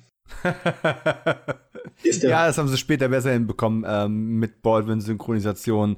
Das äh, hat nicht ganz so gepasst. Da, da gebe ich dir recht. Ja, aber das ist ja kein Qualitätsmerkmal für einen Film, der sonst ähm, auf jeder Ebene funktioniert. Und auch vor allem, du hast es schon erwähnt, mit der, durch die Musik von Basil Polyduris, die ja äh, so packend ist, auch, auch so schön meandert zwischen diesen russischen Männerchören, um die Epik hervorzuheben, oder aber auch treibenden Action-Cues, gerade im Finale, wenn dann der verräterische äh, Saboteur gejagt wird. Also, ja, wunderbarer Film, macht alle paar Jahre immer mal wieder Spaß und der büßt auch nichts von seiner Faszination ein. Vor allen Dingen hast du halt auch einen Sean Connery am der auch mal richtig Lust hatte, außer seinen schottischen Akzent auch im Russischen ein bisschen zu verbergen. Das ist das Einzige. Aber ey, ich kann über den Film nichts, nichts wirklich Negatives sagen. Das würde ich machen, wenn ich ihn jetzt mal geguckt hätte, um ihn mal komplett auseinanderzunehmen. Dann würden mir vielleicht ein paar Sachen einfallen. Aber so aus dem Stand ist das 1A Blockbuster Action Kino ähm, für alle Alter, ja fast alle Altersgruppen, aber für viele Altersgruppen geeignet und funktioniert auf fast allen Ebenen. Ich verspreche dir, viele Sachen zum Auseinandernehmen würdest du nicht finden. Meine letzte Sichtung ist, keine Ahnung, ein halbes Jahr oder ein Jahr her. Also noch nicht, noch nicht sehr lange. Und ich habe hier gerade so das ähnliche Gefühl, wie als wir beide über ähm, Total Recall im Rahmen von so einer Monatsbesprechung äh, gesprochen haben und gesagt haben, der Film ist so unbestreitbar großartig und ikonisch und gefühlt kennt ihn jeder. Naja, aber im Grunde jeder unserer Altersklasse, alle, die ein bisschen älter sind, sowieso auch. Ich weiß nicht, bei, der, ob das bei der jüngeren Generation auch noch so zündet. Ich habe tatsächlich aber auch mal ähm, mehr oder weniger durch Zufall, ich check das ab und zu mal ähm, als Indikator, äh, gibt es noch sowas wie Reaction-Videos auf YouTube, wo eine junge Generation von Leuten in ihren 20ern, ne, mhm. die lange nach diesen Filmen geboren wurden, sowas zum ersten Mal sehen und wirkt das auf die noch? Und ja, das wirkt auf die auch noch. Und der Film ist einfach handwerklich ähm, so kompetent gemacht in allen Bereichen. Ähm, hätten wir vielleicht dazu erwähnen sollen, für alle, die noch nie von Jagd auf Roter Oktober gehört haben, bitte pausiert diesen Podcast, guckt den Film, kommt nachher zurück und dankt ihn später. Ähm, aber im Endeffekt geht es ja eben um einen russischen U-Boot-Kommandanten, der eben ähm, ja, entweder die USA angreifen möchte oder überlaufen möchte. So genau weiß man es nicht. Die Politiker oder auch die, Militär, die ganzen Militärs sind hochgradig nervös auf beiden Seiten. Und der Einzige, der ähm, glaubt, das Ganze zu durchschauen und einen, Überläufer zu erkennen, ist eben der junge Heißsporn-Datenanalyst Jack Ryan, gespielt von Alec Baldwin. Und Baldwin hat die Rolle ja nur einmal gespielt. Ich habe es vorhin schon gesagt, es gibt inzwischen eine ganze Reihe Kinofilme. Ähm, ich glaube, ähm, Mason Newfield hat nur die ersten vier produziert. Der war aber auch lange eine treibende Kraft hinter diesen ganzen Kinofilmen. Mhm. Der hat also gemacht Jagd auf Rote Oktober, Die Stunde der Patrioten, ähm, Das Kartell und auch der Anschlag mit Ben Affleck, mhm. ein etwas später Nachzügler. Und ich habe es gerade schon gesagt, äh, Ben Affleck hat Jack Ryan mal gespielt. Zweimal war es Harrison Ford, einmal Chris Pine in einer Art Reboot-Versuch Versuch. Und äh, jetzt gibt es natürlich die Amazon-Serie mit ah, John Krasinski. John Krasinski wollte ich gerade sagen. genau, der das übrigens toll macht, auch wenn ich seinen Namen immer wieder vergesse. Ist vielleicht mhm. der zweit- oder drittbeste Jack Ryan, den es gibt. Je nachdem, wie man das halt ranken möchte. Krasinski ist, ist gut, mit der Serie habe ich meine Probleme. Sogar ja. große Probleme. Naja, es ist halt immer wieder schwierig, aus diesen Jack Ryan-Abenteuern tatsächlich irgendwie Actionfilme im klassischen oder auch Serien im klassischen Hollywood-Sinne zu machen, weil die Bücher etwas mehr den Spagat hinbekommen und, und ähm, Aufgaben delegieren. Die können sich es erlauben, Jack Ryan an einem Schreibtisch sitzen zu lassen, mhm. als passive Figur, die halt Entscheidungen trifft, während man andere Leute ins Feld schickt und man bei Verfilmungen wird immer wieder der Versuch unternommen, Jack Ryan mehr Action zu geben. Mhm. Lass den mehr tun. Und das ist halt immer so ein bisschen, wo du denkst, Wirklich? Warum müssen wir jetzt den Datenanalysten hier cooler als die SWAT-Leute wirken lassen? Ist ein bisschen schwierig für mich auch immer da die Glaubwürdigkeit so hinzunehmen, aber ich bin trotzdem ein Fan von Tom Clancy Romanen und auch den verschiedenen Adaptionen in verschieden starkem Ausmaß. Die ersten vier Filme waren die besten. Die letzten zwei Filme fand ich ziemlich problematisch. Die Serie kann man sich schon gut anschauen. Das wäre so die, die Kurzfassung vom Jack Ryan bzw. Tom Clancy Cinematic Universe. Das ist nicht. Ja, der, also der Anschlag ist für mich der gescheiterte. Den finde ich sogar noch einen Tacken schwächer als Shadow Recruit. Wirklich? Ich habe ihn mir vor kurzem nochmal angesehen, nachdem ich das Buch davor gelesen hatte, was ja auch ein 800 Seiten Mammutwerk ist. Bei dem du dich 600 Seiten lang wirklich durchquälst und keine Ahnung hast, warum hier so detailliert auf jeden Nebenkriegsschauplatz eingegangen wird. Und in den letzten 200 Seiten nach dem Anschlag, wenn alle Rädchen ineinander greifen, verstehst du es. Das Problem ja. hat, ein Zwei-Stunden-Film kann das schwer machen. Das, mache ich, das ist jetzt ein Formatproblem. Eine Miniserie wäre wirklich für dieses Buch die äh, gelungenere Variante gewesen. Das weiß, weiß man aber heute. Damals waren solche Miniserien ja nicht so on vogue. Mhm. Und dann halt noch das Problem in diesen zwei Stunden, das einzubauen, was du gerade genannt hast, aus Jack Ryan, der im Buch halt auch schon äh, sogar schon stellvertretender CIA-Director war, da den Anfänger wieder zu machen, dem du dann aber auch noch die Action ein bisschen zuschustern musst, damit haben sie sich selbst so ein Bein gestellt, auch in der Story immanent. Das passt halt nicht zusammen. Und noch dazu war Affleck, ich mag Ben Affleck eigentlich sehr gerne, aber er war selten so fehlbesetzt wie in diesem Streifen. Bei dem Chris Pine-Ding, der sich ja dann wenigstens zugegeben hat, wir inspirieren uns nur bei, Jack, äh, bei Tom Clancy, eine komplette Origin-Story neu erzählt, die nicht mal sonderlich groß aufwertet, also einfach so einen 100-Minuten-Thriller ähm, aufbaut. Dadurch, dass Jack Ryan noch relativ jung ist, du ihn auch noch so ein bisschen als Actionfigur mit einbauen könntest, begeht er diesen Fehler nicht, leidet, äh, leidet aber so ein bisschen an der, ähm, an der Eitelkeit von Kenneth Brenner als Regisseur wie auch als ähm, Bösewicht. Also an Chris Pine lag es nicht, dass der Film ähm, nur Mittelbars versendet. Auch, auch, auch ähm, Kevin Costner war eine gute Wahl für äh, ja. James Greer. Nee, aber er, war, er war ja gar nicht Greer, er war ja so, ein, so eine Art Ableger. Äh, aber er wollte sagen, er war der Greer-Ersatz. Genau. Und nee, der, der Vorwurf, den ich dem Shadow Recruit mache mit, mit Chris Pine, ist im Endeffekt, dass es ein sehr generischer Thriller ja. und nicht zwingend äh, es hätte nicht zwingend ein Tom Clancy oder Jack Ryan-Film mhm. sein müssen. Es hätte ein generischer Thriller sein können, den ich einfach dann so hingenommen hätte. Ähm, bei dem Anschlag hast du recht. Ich finde Ben Affleck da auch ein bisschen fehlbesetzt und nur so solide. Aber dieser, dieser Film hat einfach einen unfassbar starken Charakterdarsteller Ensemble-Cast. Jeder noch so kleine Minister, jeder mittlere Militär auf jeder Seite ist einfach von unfassbar guten Charakterschauspielern äh, besetzt worden, oder mit denen besetzt worden. Und es ist einfach von dem, von dem schrumpeligen Ex-KGB-Assassinen ähm, bis zum Morgan Freeman oder der noch äh, erstaunlich pausbackige äh, Leaf Schreiber vor seiner Ray Donovan-Rolle als, äh, als Clark der da im, im Regen steht, während alle unter ihren Schirmen rumbuckeln und dann seinen Auftrag entgegennimmt. Ey, von dem hätte ich gerne mal so einen Solo-Film gesehen. Und da sind wir wieder bei den Problemen. Der letzte Film, der gekommen ist, ähm, hier mit Uh, hier Creed Hauptdarsteller. Michael B. Jordan. Michael B. Jordan. Das war, das war eine völlige Katastrophe. Hat genau dasselbe Problem. Ähm, hätte kein Film in diesem Universum sein können, ja. sollen, dürfen, sondern einfach nur ein Action-Thriller. Also genau, Katastrophe ist, ist, ist, das ist der falsche Begriff meiner Ansicht nach, aber es alles, all das, was du auf Shadow Record gesagt hast, passt halt auch auf den, auf Gnadenlos. Ja. Das ist ja. ein generisches Ding. Ein paar gute Momente, ein paar schwache Momente. Ich habe mir auch viel mehr davon versprochen, weil er eigentlich genau in mein Metier, genau in meine mein Beuteschema passt und bin dann auch so ein bisschen ernüchternd raus und äh, habe dann Achselzucken so mich festgestellt, nö. Also es ist nicht immer so, dass ich jetzt sagen würde, okay, beim nächsten Mal mach das bitte besser. Es war mir einfach egal. ja. Ja, also Jagd auf Rote Oktober definitiv von uns beiden Daumen hoch, würde ich mal sagen. Äh, guckt den. Äh, vielleicht der, Be nein, mit, mit, Sicherheit der beste Film, den wir heute ansprechen. Hm, ja. Kommen noch ein paar interessante Filme. Ja, aber einem würde ich jetzt noch, der, der, die teilen sich sogar denselben Hauptdarsteller. Ja, ja. Ah, an, ja schwer, schwer, zu vergleichen. Schwer zu, schwer vergleichen. zu vergleichen. Aber ich mag ihn trotzdem. Meistens. Ich bin, und ich bin gespannt, warum. Denn tatsächlich mag ich ihn von Mal zu Mal weniger. Aber darauf ja, kommen wir gleich. Auch das wundert mich nicht.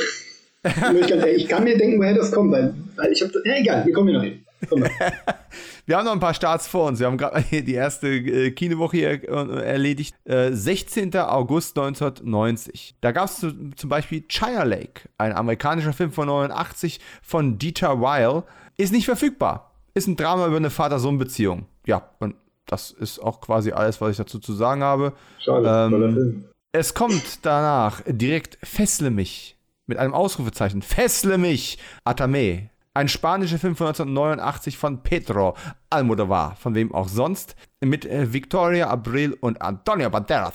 Ähm, den gab es auf DVD, ist natürlich inzwischen out of print. Und den Film habe ich nie gesehen. Der Titel ist mir aber unauslöschbar ins Gedächtnis gebrannt worden. Und da kommen wir wieder auf das Thema zurück, was du vorhin angesprochen hast. Nämlich vor allem wegen des Coverfotos. Der, äh, ich glaube, VHS war es sogar damals. Was auch in jeder Fernsehzeitung immer dann abgedruckt war, wenn dieser Film gezeigt worden ist. Nämlich eine so lasziv katzenbuckelnde Frau in einer erotischen Pose, eben um diese erotische Dramödie ähm, zu präsentieren, in einem, ich glaube, rötlich glitzernden Fummelding. Es war kein gut geschossenes Foto, weil viel zu wenig zu erkennen war, aber es ist doch sehr hart hängen geblieben. Aber gesehen habe ich es nicht. Ich habe bis heute noch nicht einen einzigen Pedro Almodovar-Film gesehen. Ich habe ich hab einen Clip neulich im Internet gesehen, der witzig war, aber ich glaube, ich ich würde wahrscheinlich, ich weiß nicht, ob ich den ganzen Film überleben würde. Da kommen wir aber irgendwann. Aber, aber mal ganz kurz, also ich habe jetzt nicht geguckt, aber geht es nicht darum, dass äh, Banderas die Liebe seines Lebens oder eine Frau, von der er will, dass sie sich in verliebt, ähm, entführt und bei sich behält und fesselt so lange, bis sie ähm, sich in ja. ihn verliebt und sie dann en, am Ende des Films dann endlich zu ihm sagen soll, den Titel Fessle mich, damit, um ja. darzustellen, dass sie dann bei ihm ist. Ähm, es, ich glaube, es ist ein bisschen, es ist ein bisschen Al Almodovars Version von Misery. Äh, ich da hast du aber jetzt die positiven Sachen. Ich meine, die, die Jüngeren unter uns werden jetzt an das Netflix-Debakel 365 Tage denken. Ich weiß nicht, ob du das mitbekommen hast. Äh, nein. Na, sei froh. Ein Film über einen italienischen äh, Casanova-Gangster, der sich in eine Frau verliebt und sie entführt und ihr quasi ein Jahr Zeit gibt, sich in ihn zu verlieben. Und wenn nicht, dann lässt er sie wieder frei. Und es dauert nicht mal zwei Monate, bis er auf, ihrer, auf seiner Yacht irgendwo im Meer knattern. Also es ist, es ist eine, so, so eine Softcore-Erotik-Schmonzette. Ich, wow. ich habe den Film wirklich, ich bin ja habe so eine masochistische Ader, wenn irgendwas durchgepeitscht wird. Ich nehme mir dann vor, sowas wirklich zu gucken. Ich habe den Film, und das ist wirklich absoluter Rekord, in zwölf Einheiten zerlegt. Hui um, okay. um das durchzustehen, um einfach um mal mitzureden. Und äh, ja, jetzt habe ich mitgeredet und habe durch meinen Klick dafür gesorgt, dass dieser Schmonz fortgesetzt wird.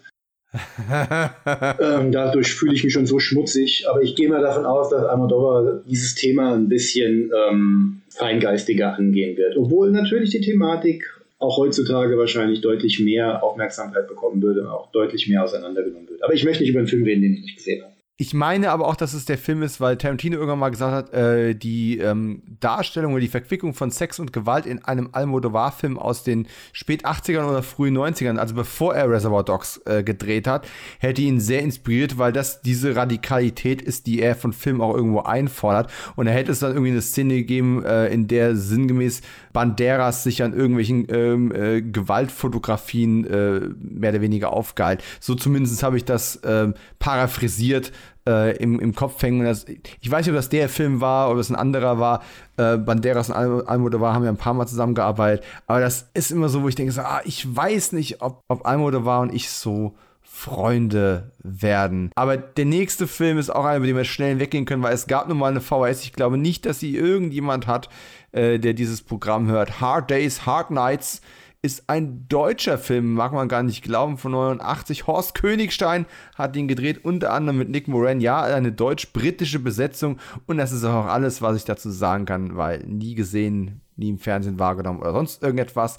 Und damit kommen wir quasi direkt zu einem Film, von dem ich mir eigentlich sehr viel verspreche und von dem ich schon lange hoffe, ihn mal zu einem halbwegs bezahlbaren Preis auf Blu-ray in meiner Sammlung einzufleimen. Denn er hat so viele Elemente mit drin, die ein paar Jahre später auch in theoretisch in God's Army in irgendeiner Art und Weise zu was Neuem mhm. verquickt werden. Wir haben eine gewisse Form von, ähm, von Spiritualismus, Übernatürlichem, wir haben ein bisschen Action, wir haben ein bisschen Horror. Ich habe große Hoffnung gehabt, dass Pentagram Macht des Bösen, auch bekannt als The First Power, auch bekannt als Transit oder Transit von 1990, ein Film wäre, der genau mein Ding wäre. Ich habe es vor der Aufnahme dieser Sendung nicht mehr geschafft, diesen Film zu sehen.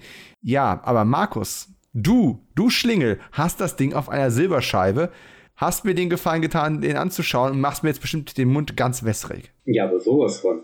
Ach ja, Pentagramm, die Macht des Bösen. Auch in der Bravo damals gehypt worden. Blue Diamond Phillips war ja der Vorzeige, Entschuldigung, Indianer, den man gerne auch mal in großen Hauptrollen sehen wollte. Und dann kam er mit diesem Okkultding um die Ecke, den ich damals bei Erstsichtung auf RTL auch wirklich sehr unterhaltsam fand es gab eine Zeit, da zeigte RTL samstagsabends 22 Uhr jede Woche Horror, Action oder sonstige Geschichten. Wunderbar für kleine Kinder meines Alters, die noch nicht in die Disco gehen durften, keine Freunde hatten und sich deswegen ihre Freunde beim Privatfernsehen gesucht haben. Ja, ich mochte den Film, weil er extrem temporeich war. Ich mochte das Okkulte, was ja nicht so meins ist. Action, äh, lieber Action als Horror, wobei Horror natürlich auch ein wunderbares Genre ist. Man will ja nicht zu engstirnig wirken. Aber ähm, was mir hängen geblieben war, war, dass der Dämon, um den es dann ging, wir haben eigentlich dieselbe Story wie bei Schocker. Ein Serienkiller, der auf dem elektrischen Stuhl landet und ja, danach es geschafft hat, aufgrund seiner Verbindung zur Unterwelt äh, ja, Gestalt, nee, Gestalt, den Körpertausch vollziehen zu können und dann hat man fröhlich weiter, weitermordet. Klingt wunderbar, macht auch, machte damals einen höllichen Spaß. Jetzt habe ich ihn mir angeguckt und ah, ja, TV-Film der Woche mit super guten Stars. Reicht das oder wir noch mehr?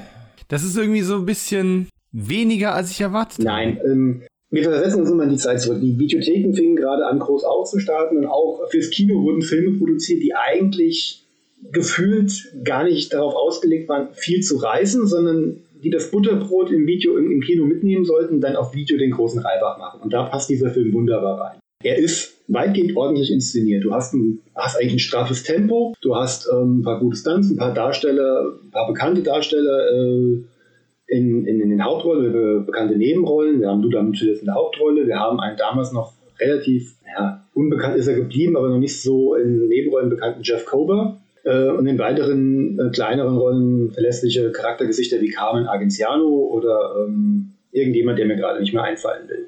Alles coole Typen. Alles coole Typen, alles, alles, aber auch Menschen, die dann danach dann auch eher im ja, Fernsehen dann gearbeitet haben, was mhm. auch nicht, naja, es klingt immer so despektierlich und so abwertend, aber man, man wundert sich nicht, dass diese Menschen dann doch eher dann da ihr Brot verdient haben.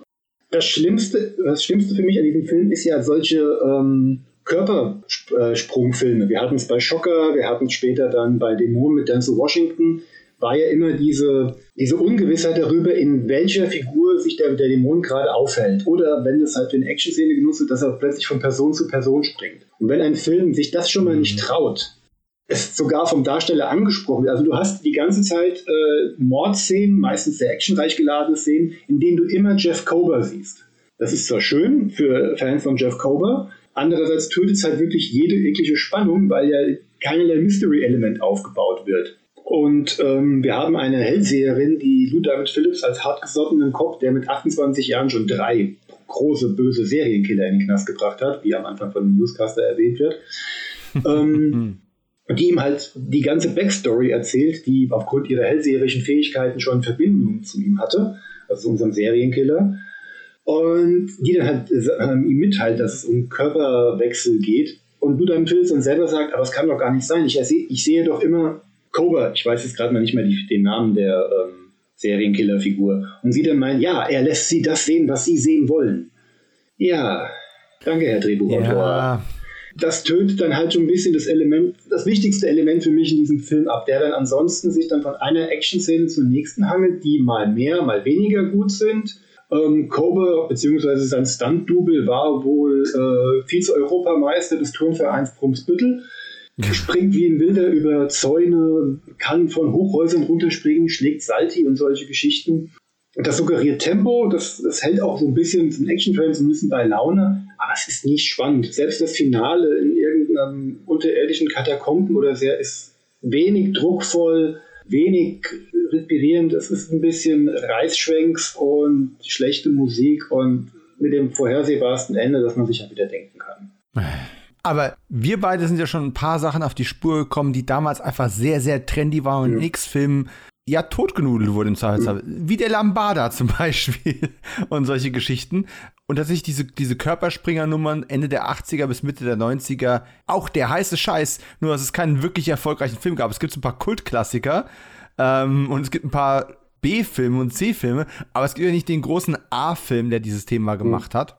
Ähm, selbst The Hidden, ne, äh, war ja auch ein ganz großer Vertreter dieses, dieses Subgenres und ist ein Kultfilm, aber halt kein großer Klassiker. Und ich habe ja neulich einen Film gesehen aus den frühen 90ern, der es auch gemacht hat. Und zwar meinen zweiten Freitag der 13. Film, nämlich Teil 9. Mhm. Ich habe Teil 1 gesehen und dann Teil 9. Ne? Und Jason Goes to Hell Spoiler-Alarm für alle Jason-Fans, bringt am Anfang Jason um, aber Jason ist natürlich nicht tot, sondern ist als, als Körperspringer quasi dann für den Rest des Films erstmal, oder für einen Großteil des Films aktiv. Und ja, natürlich auch ein willkommenes Mittel damals, einfach um die Hockeymaske loszuwerden, die, was wohl das Mandat gewesen ist. Zumindest für eine gewisse Laufzeit aber auch nur bedingt spannend war, zumal man dann dort den Weg gegangen ist, quasi alle zwei Minuten den Körper zu wechseln, was dann irgendwann auch nur noch egal war, weil man hat halt irgendwie den, den, die nächste Nebenrolle, die einen nicht interessiert, ist halt übernommen worden, dann ging es halt ewig so weiter. Also da, da, hat man auch das dramatische Potenzial nicht wirklich ähm, genutzt, wie man sich das vorstellen würde. Ja, bei Pentagramm schreit aber auch wirklich alles nach, ja, so ein bisschen nach Zweitklassigkeit. Ich meine, nichts gegen Lou Diamond Phillips, aber der Mann hat danach und davor auch nie wieder groß Hauptrollen gespielt, Ausnahme von, ähm, wie hieß denn das Biopic? Welchen Musiker? Richie, Richie, nein. Was? La, genau, La Bamba war es. Bamba. La Bamba, genau das war so eine Art Achtungserfolg. Danach dann seine äh, Hits mit Young Guns und Renegades mit, mit Kiefer Sutherland zusammen. Aber das waren alles mehr Ensemble- oder Buddy-Movies. Und das war jetzt so der erste Film, mit dem er so ein bisschen mal auf eigenen Füßen stand. Kriegt dann aber so einen Regisseur wie Robert Resnikoff, der danach, glaube ich, auch nichts mehr gemacht hat. Ich hatte es nach. Richtig, war sein letzter Film, ja, ja. ja. er hat es auch geschrieben, der Resnik, äh, Resnikoff. Resnikoff, okay. In dem Film schreit viel nach ähm, TV aus heutiger Sicht halt auch gesehen. Was lustig ist, ist natürlich wieder mal die Kleidung. Schöne Schulterpolster, schöne hochtupierte Haare. Schon wieder eine Freude, eine Farbzusammenstellung, für die man sich heute schämen würde. Aber mein Gott, das denken wir in 20 Jahren, das ist auch die Mode von heute. Das ist auch egal. So als Zeitkapsel kann man seinen Spaß haben, aber bitte nicht eine verlorene Perle erwarten. Würde ich jetzt mal okay. sagen.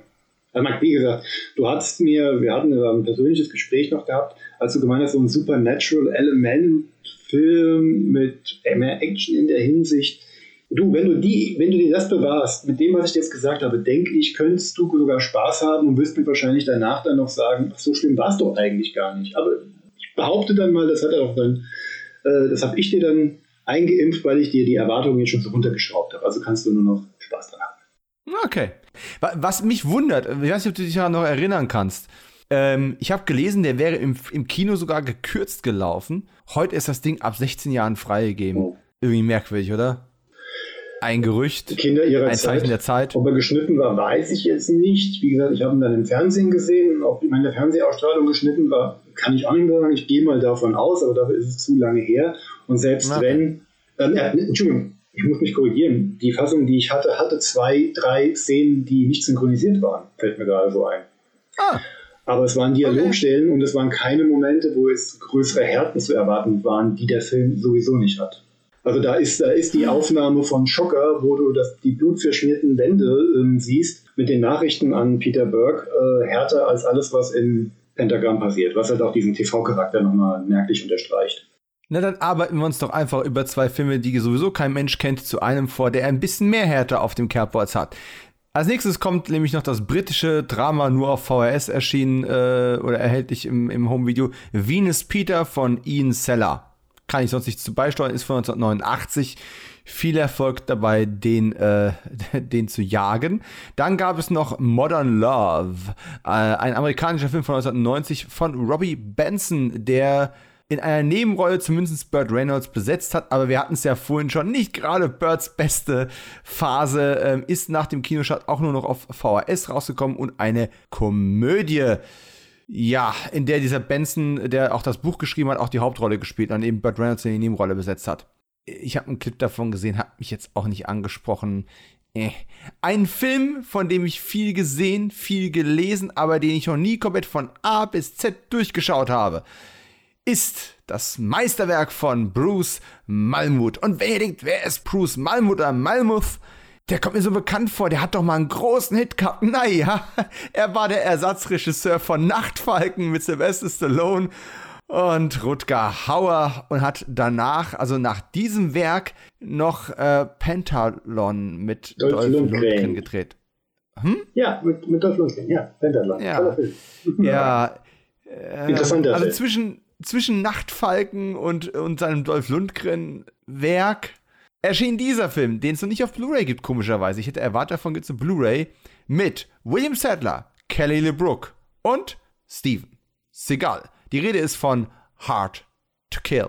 Muss ich Hard to Kill wirklich hier noch groß präsentieren?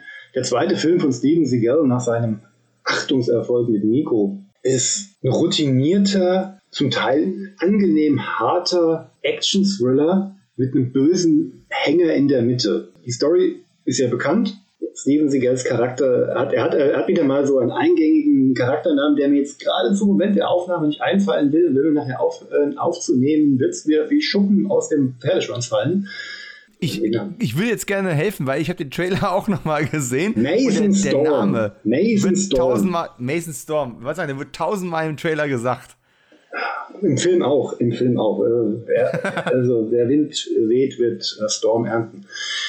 Also der den, äh, Steven Seagal, der den harten Cop Mason Storm spielt, der, ähm, nachdem er belastendes Material gefilmt hat, um einen lokalen Politiker auf dem Weg nach oben zu Fall zu bringen, weil er mit irgendwelchen Mafiosos zusammenarbeitet, von diesen aufs Korn genommen wird, seine Frau wird getötet, sein Sohn vermeintlich auch und Storm landet ohne Wissen der Gangster für sieben Jahre im Koma in einem Krankenhaus, weil ein guter Freund, ein Kumpel von ihm im Krankenhaus schnell schaltet, als sein Herz wieder anfängt zu schlagen.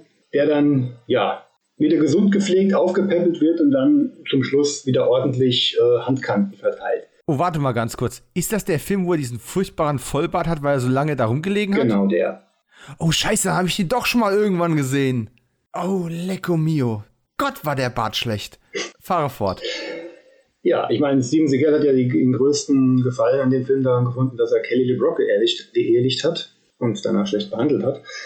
Was soll man zu dem Film sagen? Er, er, wird bis heute immer noch zur Prime von Steven Seagals Karriere gezählt, nimmt in dieser Prime aber wahrscheinlich bei vielen auch immer noch das, Schluss, das Schlusslicht ein, vor allen Dingen halt wegen der von mir genannten in den Hänger nach, der ersten, nach den ersten 20 Minuten. Denn er fängt extrem temporeich an. Du kriegst alles, was du von Seagal haben willst. Irgendwelche na, kleinen Gangster, die einen Laden überfallen wollen und die, er erstmal ihre Einzelteile zerlegt mit ein paar harten weiteren Action-Szenen. Danach hangeln wir uns ein bisschen durch die, durch die äh, Regeneration, die sich dann doch ein bisschen mehr in die, Hände, äh, in die Länge zieht, die dann aber halt auch ähm, schöne Trainingsmontagen ähm, zeigt. Was wären wir in den 80ern ohne Trainingsmontagen gewesen? Um dann danach wieder aufzudrehen und äh, sie gerne auf Rachefeld zu zeigen, wo du alle das bekommst, was du haben willst. Harte Prügeleien, dicke Schlägereien, ein paar schöne Stunts.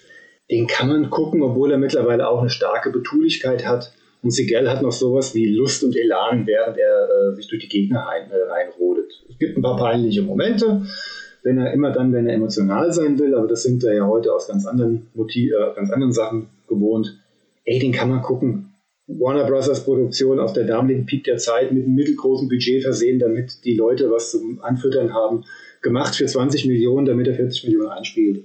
Ja, aber das ist das, man kann ihn sehen, sagst du, aber kann man ja nicht so. Also das wäre so einer, den würde ich tatsächlich auch mal irgendwo noch in die sehr, sehr übersichtliche ähm, Seagal-Sammlung dazustellen. Kann man bedenkenlos aber, machen. Ja, aber wenn man damals sich die DVD gekauft hat, ist gar nicht so leicht ranzukommen momentan. Mhm. Ne? Ist ja, da würde mal eine aktuelle Blu-ray-Auflage oder irgendwo ein Streaming-Dienst würde da mal Not tun. Er wundert mich auch. Ich meine, Warner hatte ja mal eine Zeit, wo sie alle ihre äh, Sachen aus gerade aus der Zeit auf den Markt geworfen haben. Alles, was mit Stallone zusammenhängt, Specialist, Demolition Man, da kannst du den mhm. oder Alarmstufe Rot warum da Hard to Kill nicht mit dabei war. Ja, gut, die DVD gab es ja mal. Ähm, ich krieg's nur momentan schon nirgends mehr. Ne? Also, ja, ich hab, oder zu, halt zu Preisen, wo ich denke, warum soll ich für eine DVD, äh, wo nicht mal der Trailer drauf ist, die irgendwie 20 Jahre auf dem Buckel hat, dann das Geld noch ausgeben? Ne? Ich habe die mir damals schon ähm, zugelegt, deswegen dann steht es so in, in der Kiste. Und ja, ey, Seagal halt, steht halt mittlerweile für andere Sachen. Da ist das wirklich mal. Das ist einer der Filme, den kann man noch einlegen, um den jungen Kindern zu zeigen, ey, der Mann woher hat der Mann dieses Standing? Das ist einer von den vier, fünf Filmen, die dafür ähm, verantwortlich sind, dass es auch so gekommen ist. Ja, aber wie gesagt, hat man die DVD damals nicht gekauft, wird es jetzt auch schwierig, den gerade noch zu sehen. Ähm, so geht es mir ja auch mit vielen Sachen, die von 20th Century Fox auf den Markt geschmissen worden sind, weil, ne, geht jetzt alles zu Streaming-Anbietern. Ich bin ja immer noch Physical Media-Anhänger, auch wenn jetzt durch das Breitband-Internet dieses Jahr mein ähm, Streaming-Konsum doch einen deutlich größeren Prozentsatz an meinem Gesamtschaukonsum äh, einnimmt. Hier ist aber ein Film, von dem ich noch die alte DVD in der Hand halte, die ich mal sehr kostengünstig gekauft habe. Und ich weiß, eine Blu-ray-Neuauflage mit ansprechend viel Bonusmaterial und schöner Aufbereitung ist in der Mache. Und als diese Ankündigung kam, ich glaube, Wicked Vision hat das angekündigt, habe ich mich riesig gefreut. Ich liebe den Regisseur, ich liebe die meisten Darsteller und dachte mir, yeah! Davon eine Blu-ray. Das ist geil. Ich bin ja ein Riesenfan von Ein Mann, ein Mord. Auch bekannt als Gross Point Blank von 1997. Ein grandioser Film, vielleicht der beste, den John Cusack jemals gemacht hat. Hawaii Crime Story, naja, hatte so ein paar Story-Probleme, aber Regisseur George Armitage hat es immer noch schön umgesetzt. Und demzufolge will ich diesen Film, und wir haben es vorhin schon mal angedeutet, ich will den einfach immer lieben und jedes Mal, wenn ich ihn sehe, jetzt das, glaube dritte Mal, liebe ich ihn ein bisschen weniger. Trotzdem ist die Wahrscheinlichkeit hoch, dass ich mir Miami Blues auf Blu-ray kaufe, sobald die Neuauflage da ist. Mhm. Hauptrollen Fred Ward, Alec Baldwin und Jennifer Jason Lee von 1990 Miami Blues. Äh, ich sage noch ganz kurz, worum es grob geht, und dann erklärst du mir bitte, warum du den tatsächlich für vertretbar hältst. Ähm, Im Endeffekt wird die Geschichte von Ex-Sträfling Junior, gespielt von Alec Baldwin, erzählt, der im sonnigen Miami richtig durchstarten möchte und den äh, von einem kleinen Coup zum nächsten sich entlang hangelt und dann eben ähm, leider bei einem versehentlichen Mord, weil er jemanden den Finger auf eine besondere Art gebrochen hat. ja, da bin ich das erste Mal gestolpert, ähm, einen Polizisten auf sich aufmerksam macht, äh, gespielt von Fred Ward, der ihn dann eben äh, ja, ins, ins, Visier nimmt und dann zur, zur Fall bringen möchte.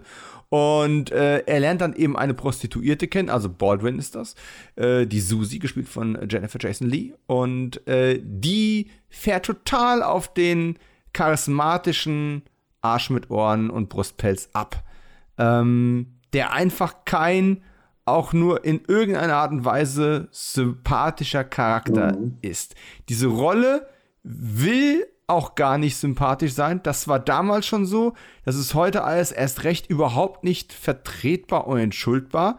Aus irgendeinem Grund sieht sie aber in ihm ihren, ihren großen Coup in menschlicher Form. Und wie dieses Dreigestirn von Fred Ward, äh, Alec Baldwin und Jennifer Jason Lee aufeinander prallt, sich wieder abstößt und dann irgendwo auf, auf eine Katharsis zusteuert. Das ist sonnendurchflutet und irgendwie interessant und engagiert gespielt von allen und Fred Ward hat es auch mitproduziert, war da also auch sehr, äh, sehr hinterher. Jonathan Demi ist einer der Produzenten gewesen, äh, direkt äh, zu der Zeit, wo er mit Schweigender Lämmer ganz groß im Geschäft war. Und trotz alledem, ich habe ein echtes Problem mit, was für ein unsympathisches Arschloch Alec Baldwin in diesem Film spielt. Ich komme da nicht dahinter. Markus, hilf mir. ist, ist schwierig, wenn du halt wirklich mit der Hauptfigur in keinster Weise connecten kannst und vor allen Dingen dann halt auch den, den, den die Sympathiefigur da so ein bisschen drin suchst. Ich gebe dir recht, ging mir damals bei der Erstsichtung genauso, obwohl ich damals auch mit ganz anderen Lorbeeren da range, äh, Lorbeeren, mit ganz anderen Ansprüchen da rangegangen bin. Das Ding hieß Miami Blues, hatte My, äh, Miami Bilder. Ich dachte, ich kriege irgendwas wie Miami Weiß. Mein Gott, ich war 15. ähm, und doch, genau das, was du alles gesagt hast, sehe ich halt persönlich als Stärke in einer Zeit, in der das noch gar nicht so, ähm, so beliebt war. Ich meine, in Zeiten von heute, in denen jeder, äh, in denen ja negativ besetzte oder unsympathische Hauptfiguren ja auch ganze Serien gewidmet werden, war das damals für mich noch ein sehr erfrischendes Element, verpackt mit einem pechschwarzen Humor. Also er ist ja wirklich ganz, ganz grottenschwarz. Ähm, mhm. Habe mich an dem Ding sehr viel Freude, vor allen Dingen, weil ich überhaupt, weil er für mich so damals und auch bis heute nicht so wirklich auszählbar ist. Ich kann mich an niemanden wirklich klammern. Auch die Kopffigur hat ja, äh, gespielt von Fred Ward, hat ja so ihre Problematiken. Oh ja. Also ja. die, dieser Moment, wenn sie bei diesem toten Hare Krishna sitzen und sich äh, noch lustig über ihn machen, während seine Glaubensbrüder hinter ihm sitzen und äh, am Weinen sind. Uh, übel, übel. Aber ich mag es halt äh, pechschwarz. Und dann diesem, diesem Psycho dabei zuzugucken, wie er als Kleingangster rumhantiert, wie er Fred Ward Marke und Gebiss klaut, ähm, ja. danach dann seine kleinen Raubzüge durchzieht, während der andere sich immer mehr darin verbeißt, ihn wiederhaben, äh, ihn empfangen zu wollen. Verbeißt ohne Gebiss das halt ähm, in dieser spröden Machart. Ähm, gefühlt keinerlei Score im Hintergrund, jede Szene steht für sich. Eine General Jason Lee, die wirklich zwischen beschützenswert niedlich und nervtötend naiv hin und her springt, wo du halt sagst, keine Ahnung, warum sie mit Alec Baldwin interagiert, der so eine Freude daran hat, gegen sein damaliges Schönlingsimage anzuspielen und diesen Vollidioten davon sich zu geben. Mhm der Film war einfach seiner Zeit so weit voraus. Es sind ja auch schon so viele Manierismen, die auch ein Tarantino später oder die ganze Tarantino-Blase ähm, danach kultiviert hatte. Der Film kann echt froh sein, dass er ein Jahr vor äh, Reservoir Dogs, äh, das, nee, das sind sogar drei Jahre vor Reservoir Dogs rausgekommen mhm. sind. Fünf Jahre später wäre der sofort ähm, gegreenlightet worden. Also ich, ich mag ihn einfach als, als, als vor allen Dingen halt auch als Kind seiner Zeit der 90er Jahre als Vorläufer von dessen, was da noch kommen will. Das macht ihn kulturell interessanter und als Film selber finde ich ihn kurzweilig und interessant genug. So einen schönen Einzelteile zerfallende, mikroskopischer Blick auf so einen kleinen Psycho. Übt eine ganz eigene ja. Faszination auf mich aus, die aber komischerweise schwankt. Ich habe den jetzt, glaube ich, drei, auch wie du, drei oder vier Mal gesehen und jedes Mal danach geht es mir anders beim ersten Mal nicht so gefallen, beim zweiten Mal fand ich ihn toll, dann mal wieder geguckt, ein bisschen angeödet, dann mal wieder geschaut. Also er ist unglaublich von der Laune, in der man sich befindet, abhängig, ob man damit connecten kann oder nicht. Ja, vielleicht ist es das. Und äh, der Film ist in jedem Fall mutig, wie du schon gesagt hast. Es ist ja nicht nur Baldwin, auch, ich finde auch Fred Ward ist wahrscheinlich der erste Film, wo er so richtig auch ähm, sein eigenes Alter nicht nur akzeptiert, sondern sich über seine eigene Physis und sein Alter und sein alles auch lustig gemacht hat, ein Stück weit. Ne? Mhm. Äh, überleg mal, ein Jahr vorher hat er noch in, in Tremors noch mit, mit neben Kevin Bacon die männliche Hauptrolle gespielt, den Helden, wenn auch den etwas ähm, mental leichtgewichtigen Helden gespielt hat. Und äh, jetzt hier den Kopf auf Abwägen und ohne Zähne und mit so, mit so einem Bauchansatz und allem drum und dran. Und dann gibt's halt diese, diese, die Szene, die ich wirklich gut finde, die ist ziemlich in der Mitte, glaube ich. Ähm, wenn die Charaktere zum ersten Mal aufeinandertreffen mhm. zu diesem Abendessen mhm. und Fred Ward sich da quasi selbst einlädt. Und das ist alles so unfassbar unbehaglich. Oh ja aber auf eine sehr, sehr, sehr, sehr witzige Art. Ja, aber, die, aber auch alle Figuren so unsensibel sind und sich gegenseitig quasi schon ins, verbal ins Gesicht springen, wenn Fred Ward Alec Baldwin darauf anspricht, dass er sein Essen quasi beschützt, wie es die Knastinsassen machen, wenn sie auf ihr Essen aufpassen. Also, muss ich das so vorstellen, er sitzt da vor seiner Schüssel, hat beide Arme um das Essen und schaufelt es förmlich in sich hinein, schnell rein, bevor irgendein äh, anderer äh, Mitinsasse ihm das vielleicht wegnehmen könnte. Und das hat er bis ins Privatleben und die Zivilisation mit übernommen. Und er ihn darauf quasi ähm, so ein bisschen kitzeln möchte. Alec Baldwin sich darauf aber nicht einlässt, aber du ihm halt diese ganze Aggression in seinem Gesicht ansiehst, dass er diesem verhassten Kopf jetzt eigentlich gerne eins mitgeben würde. Und dazwischen Jennifer Jason Lee, die halt überhaupt nicht kapiert, was los ist und versucht, die beiden Jungs so ein bisschen zu beruhigen, aber nicht auf diese, diese diese mütterliche Art, so jemanden, der auf den Tisch klopft und sagt, hier Jungs, jetzt reißt euch mal zusammen, sondern so, ja, wie du sagst, unbehaglich. Sie merkt selbst, es stimmt irgendwas nicht. Und genau diese Atmosphäre trägt der ganze Film. Hm. Und das entlädt sich dann im Finale, das dann aber auch hart, also wie es hergeleitet wird, ähm, was Eric Baldwin passiert, bevor es dann zum finalen Shootout kommt. Ach ja, ja, ja. Ähm, ja. Das ist so biestig und bissig. Das ist für mich der Höhepunkt auf allem, was man davor schon gesehen hat. Auf dem Backcover steht schräger Action-Krimi mit glänzenden Schauspielern und ausgeflippten Dialogen, spannend, skurril, turbulent. Ob das nun wirklich spannend ist und ob die Dialoge in dem Sinne ausgeflippt sind, wie man es irgendwie in der Post-Tarantino Tarantino-Ära kennengelernt hat, lasse ich mal dahingestellt. Grundsätzlich ist es auf jeden Fall ein skurriler Film mit glänzenden Schauspielern. Soweit gehe ich da mit. Und äh, Tak Fujimoto, er hat auch äh, wirklich schöne Bilder eingefangen, ist ein sehr guter Kameramann. Mhm. Und wie gesagt, ich bin auch echt neugierig drauf, wenn diese Special Edition Blu-ray, Mediabook, whatever Edition rauskommt. Wahrscheinlich werde ich nicht widerstehen können, obwohl ich offensichtlich Probleme mit dem Film habe. Ich werde mir wahrscheinlich holen, weil eine gewisse Faszination kann man ihm einfach nicht absprechen. Er ist schon ziemlich trocken. Also man, man kriegt hier kein Happy-Go-Lucky ähm, Action-Komödien, Krimi, Thriller vorgeführt. Alles, was auf dem Backcover steht, was du gerade vorgelesen hast, ist richtig und gleichzeitig so unfassbar falsch. Ja, richtig. Ach, Miami Blues. Ähm, Neuauflage, ich freue mich auf dich. Ich habe jetzt ähm, richtig Lust, ihn zu gucken. Wenn du keine Blu-ray brauchst, kannst du meine DVD erben. Äh, kommen wir zu einem Film, der ein Remake eines dänischen Streifens von 1970 ist. Ein Film, den ich nie gesehen und auch überhaupt kein Interesse daran habe. Äh, Claude Cabrol hat ihn gedreht. 1990 ist eine deutsch-französisch-italienische Co-Produktion, die es nur auf DVD gab. Aber auch das ein Film, und ich glaube, das werde ich vielleicht noch über ein paar Filme aus dieser Epoche sagen, so kurz bevor ich äh, in meine Pubertät gekommen bin. Ein Film, dessen Cover mir sehr im Gedächtnis geblieben ist, dessen Film ich aber nie gesehen habe. Es ist ein erotisches Drama, das in Paris der 30er Jahre angesiedelt ist und das Postermotiv, alle Leute aus den 90ern kennen das. Es ist ein nacktes Mädchen äh, mit einem hochgestreckten Arm und das sich ein Rasiermesser an die Achsel hält. Dieses, dieses Poster habt ihr garantiert alles schon mal gesehen. Mhm. Wenn nicht, googelt bitte mal den Filmtitel Stille Tage in Clichy oder Quiet Days in Clichy von Claude Cabrol mit Andrew McCarthy, Barbara De Rossi und Mario Adorf. Wie gesagt, nie gesehen, aber dieses Poster ins Hirn gebrannt. Geht's wie dir? Nie gesehen, Poster ins Gehirn gebrannt und ich habe nie verstanden, warum Andrew McCarthy, dessen Name mir schon ein Begriff gewesen ist, vor allen Dingen als Teenstar in so einem äh, europäischen, französischen Arthouse-Streifen mitgespielt hat. Das hat damals in meinem Kopf, ohne Andrew McCarthy wirklich verfolgt zu haben, einfach nicht zusammengepasst. ja gut, das ist diese Phase von äh, Andrew McCarthys Selbstfindung als ernster, erwachsener Schauspieler gewesen. Wir kommen ja, ich glaube, 1991 dann noch äh, zu Verliebt in die Gefahr, äh, Year of the Gun von John Frankenheimer mit der äh, jungen und extrem attraktiven Sharon Stone ähm, wo Andrew McCarthy versucht wird, ihn als Thriller-Action-Held äh, zu inszenieren, was irgendwie auch so gar nicht funktionieren will. Obwohl der Film deutlich besser als sein Ruf ist äh, und sein Kassenerfolg. Muss man ihm auch lassen. Aber wenn wir den hier schon nicht gesehen haben und es ist ein Remake eines dänischen Films, der schon 20 Jahre alt war, wie wäre es denn mit einer Fortsetzung?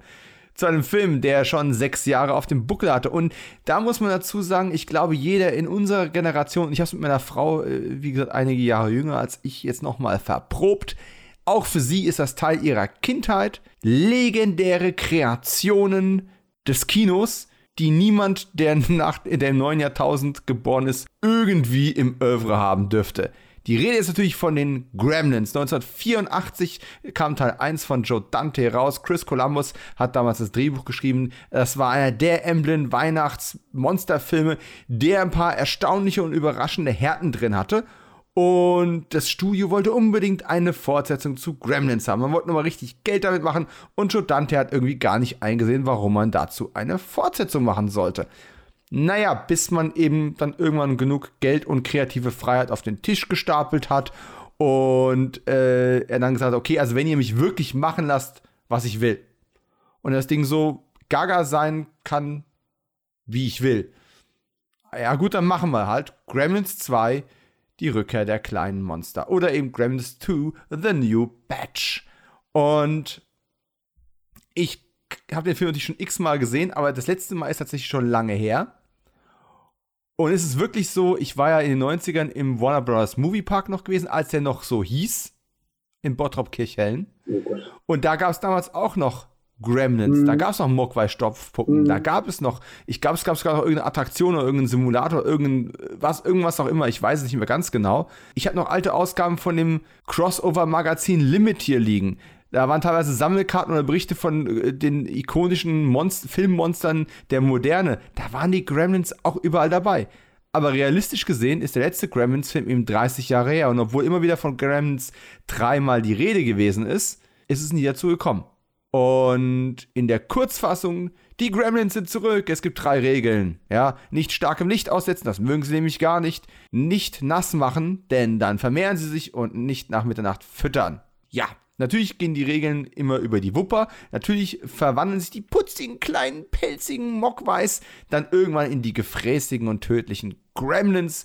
Und äh, ja, haben es dann irgendwann auf die Menschen abgesehen. Eigentlich sind Gremlins ja diese, diese alten Kobolde in, äh, in alten äh, Maschinen aus der, aus der Industrialisierungszeit. Ne? Man hatte dann die, die Rede von Gremlins in Flugzeugen, die Flugzeuge zum Absturz brachten und sowas. Hier hatte man daraus eben äh, neue, schleimige, bissige Kreaturen gemacht für eine Horror-Comedy von 84. Und jetzt eben die Fortsetzung. Und wir sind in den frühen 90ern. Natürlich gibt es dann einen Industriemagnaten. Man muss ein bisschen diesen Yuppie-Geist auch schon aufgreifen. John Glover als schmieriger oh. Immobilienmogul, äh, der mal eben dann irgendwo Stadtteile platt macht und äh, Kleinasien äh, platt trampelt, um dann eben einen neuen Gebäudekomplex hochzuziehen ist eine schwierige Wucht und äh, spielt auch so richtig schön den, den Dummdödel. Und wenn man mal überlegt, dass John Glover eigentlich erst wenige Jahre vorher mit 52 Pickup, äh, dem Roy Scheider Thriller von John Frankenheimer, so richtig auf der Bildfläche erschienen ist und damals noch ein richtig fieser, fieser, äh, gefährlicher Bösewicht war, ist er hier schon eine Karikatur seiner selbst als, als Comedy-Schurke. Ähm, Ihr habt ihn, wie gesagt, lange nicht mehr gesehen. Ich hatte die DVD seit 10, 15 Jahren hier eingepackt liegen. Da gibt es inzwischen längste Blu-ray davon. Und ich habe mir jetzt äh, Gremlins 2, die New York Edition, nochmal angeschaut. Denn klar, äh, Gizmo ist dann in diesem Bürogebäude. Sein von Zach Galligan äh, gespielte, äh, Galligan gespielte ähm, Freund ist wieder da, will ihn beschützen, will ihn aus dem Gebäude rausholen, aus dem schlechten Einfluss. Natürlich schlüpfen dann wieder Gremlins und nehmen das ganze Gebäude auseinander. Phoebe Cates ist mit dabei, John Glover habe ich schon erwähnt, Robert Picardo, ein regulärer Mitstreiter von Joe Dante, auch in äh, Das Tier natürlich zu sehen und uns bekannt als Holodoc von Star Trek Voyager. Christopher Lee, Sir Christopher Lee, mit dabei in einem Film, den er immer wieder lobend erwähnt hat. Und natürlich That Guy, Dick Miller, weil der muss ja immer überall dabei sein. Bevor ich noch so ein paar, zu ein paar Details komme, denn da ich ihn gerade letzte Nacht erst gesehen habe, habe ich mir noch ein paar Notizen gemacht. Markus, wie stehst du zu Gremlins 2? Vor allem so im Vergleich zu Gremlins 1. Ich muss voraussetzen, dass du beide mal gesehen hast. Ich habe beide mal gesehen. Ich habe sogar beide im Kino gesehen. Ähm, wow! Teil 1 in einer, äh, in einer Classic Night im Kino, also in einer Wiederaufführung vor drei, vier Jahren und habe mir in dem Zusammenhang eigentlich auch mal das Blu-ray Doppelpack gekauft, um mit Teil 2 endlich mal wieder zu geben. Habe ich seitdem nicht gemacht, aber ich war damals 1990 im August in Gremlins 2 im Kino schon gewesen. In unserem Stammkino. Und ich bin damals da raus und war damals schon so ein bisschen zwiegespalten. Also diesen, diesen, diese ganze Metaebene, die Joe Dante mit eingebaut hat, die ganze Medienkritik, sein ganzer Looney Tunes Humor, den er ja offenbar sehr mag und den er da ja wirklich voll im Lauf gelassen hat. Ich habe das zwar gesehen, aber ich konnte es damals nicht wirklich einordnen. Ich konnte mich aber voll und ganz auf das ähm, größer, höher, weiter Prinzip äh, einlassen, dass halt die Gremlins deutlich vielschichtiger gezeigt werden, dass sie verschiedene Fähigkeiten haben, dass sie ähm, auch unterschiedlich ausgesehen haben. Das sind wir nämlich ehrlich, bei Teil 1 war es ja, waren sie doch sehr uniform gewesen. Du hattest einen Anführer, den du erkannt hast, und die restlichen hatten so, ja, die hatten alle den Schalk im Nacken, aber die, die, die Nuancen, in denen sie sich unterschieden haben, waren ja relativ gering und da äh, haut Dante ja im zweiten Teil komplett auf die Kacke.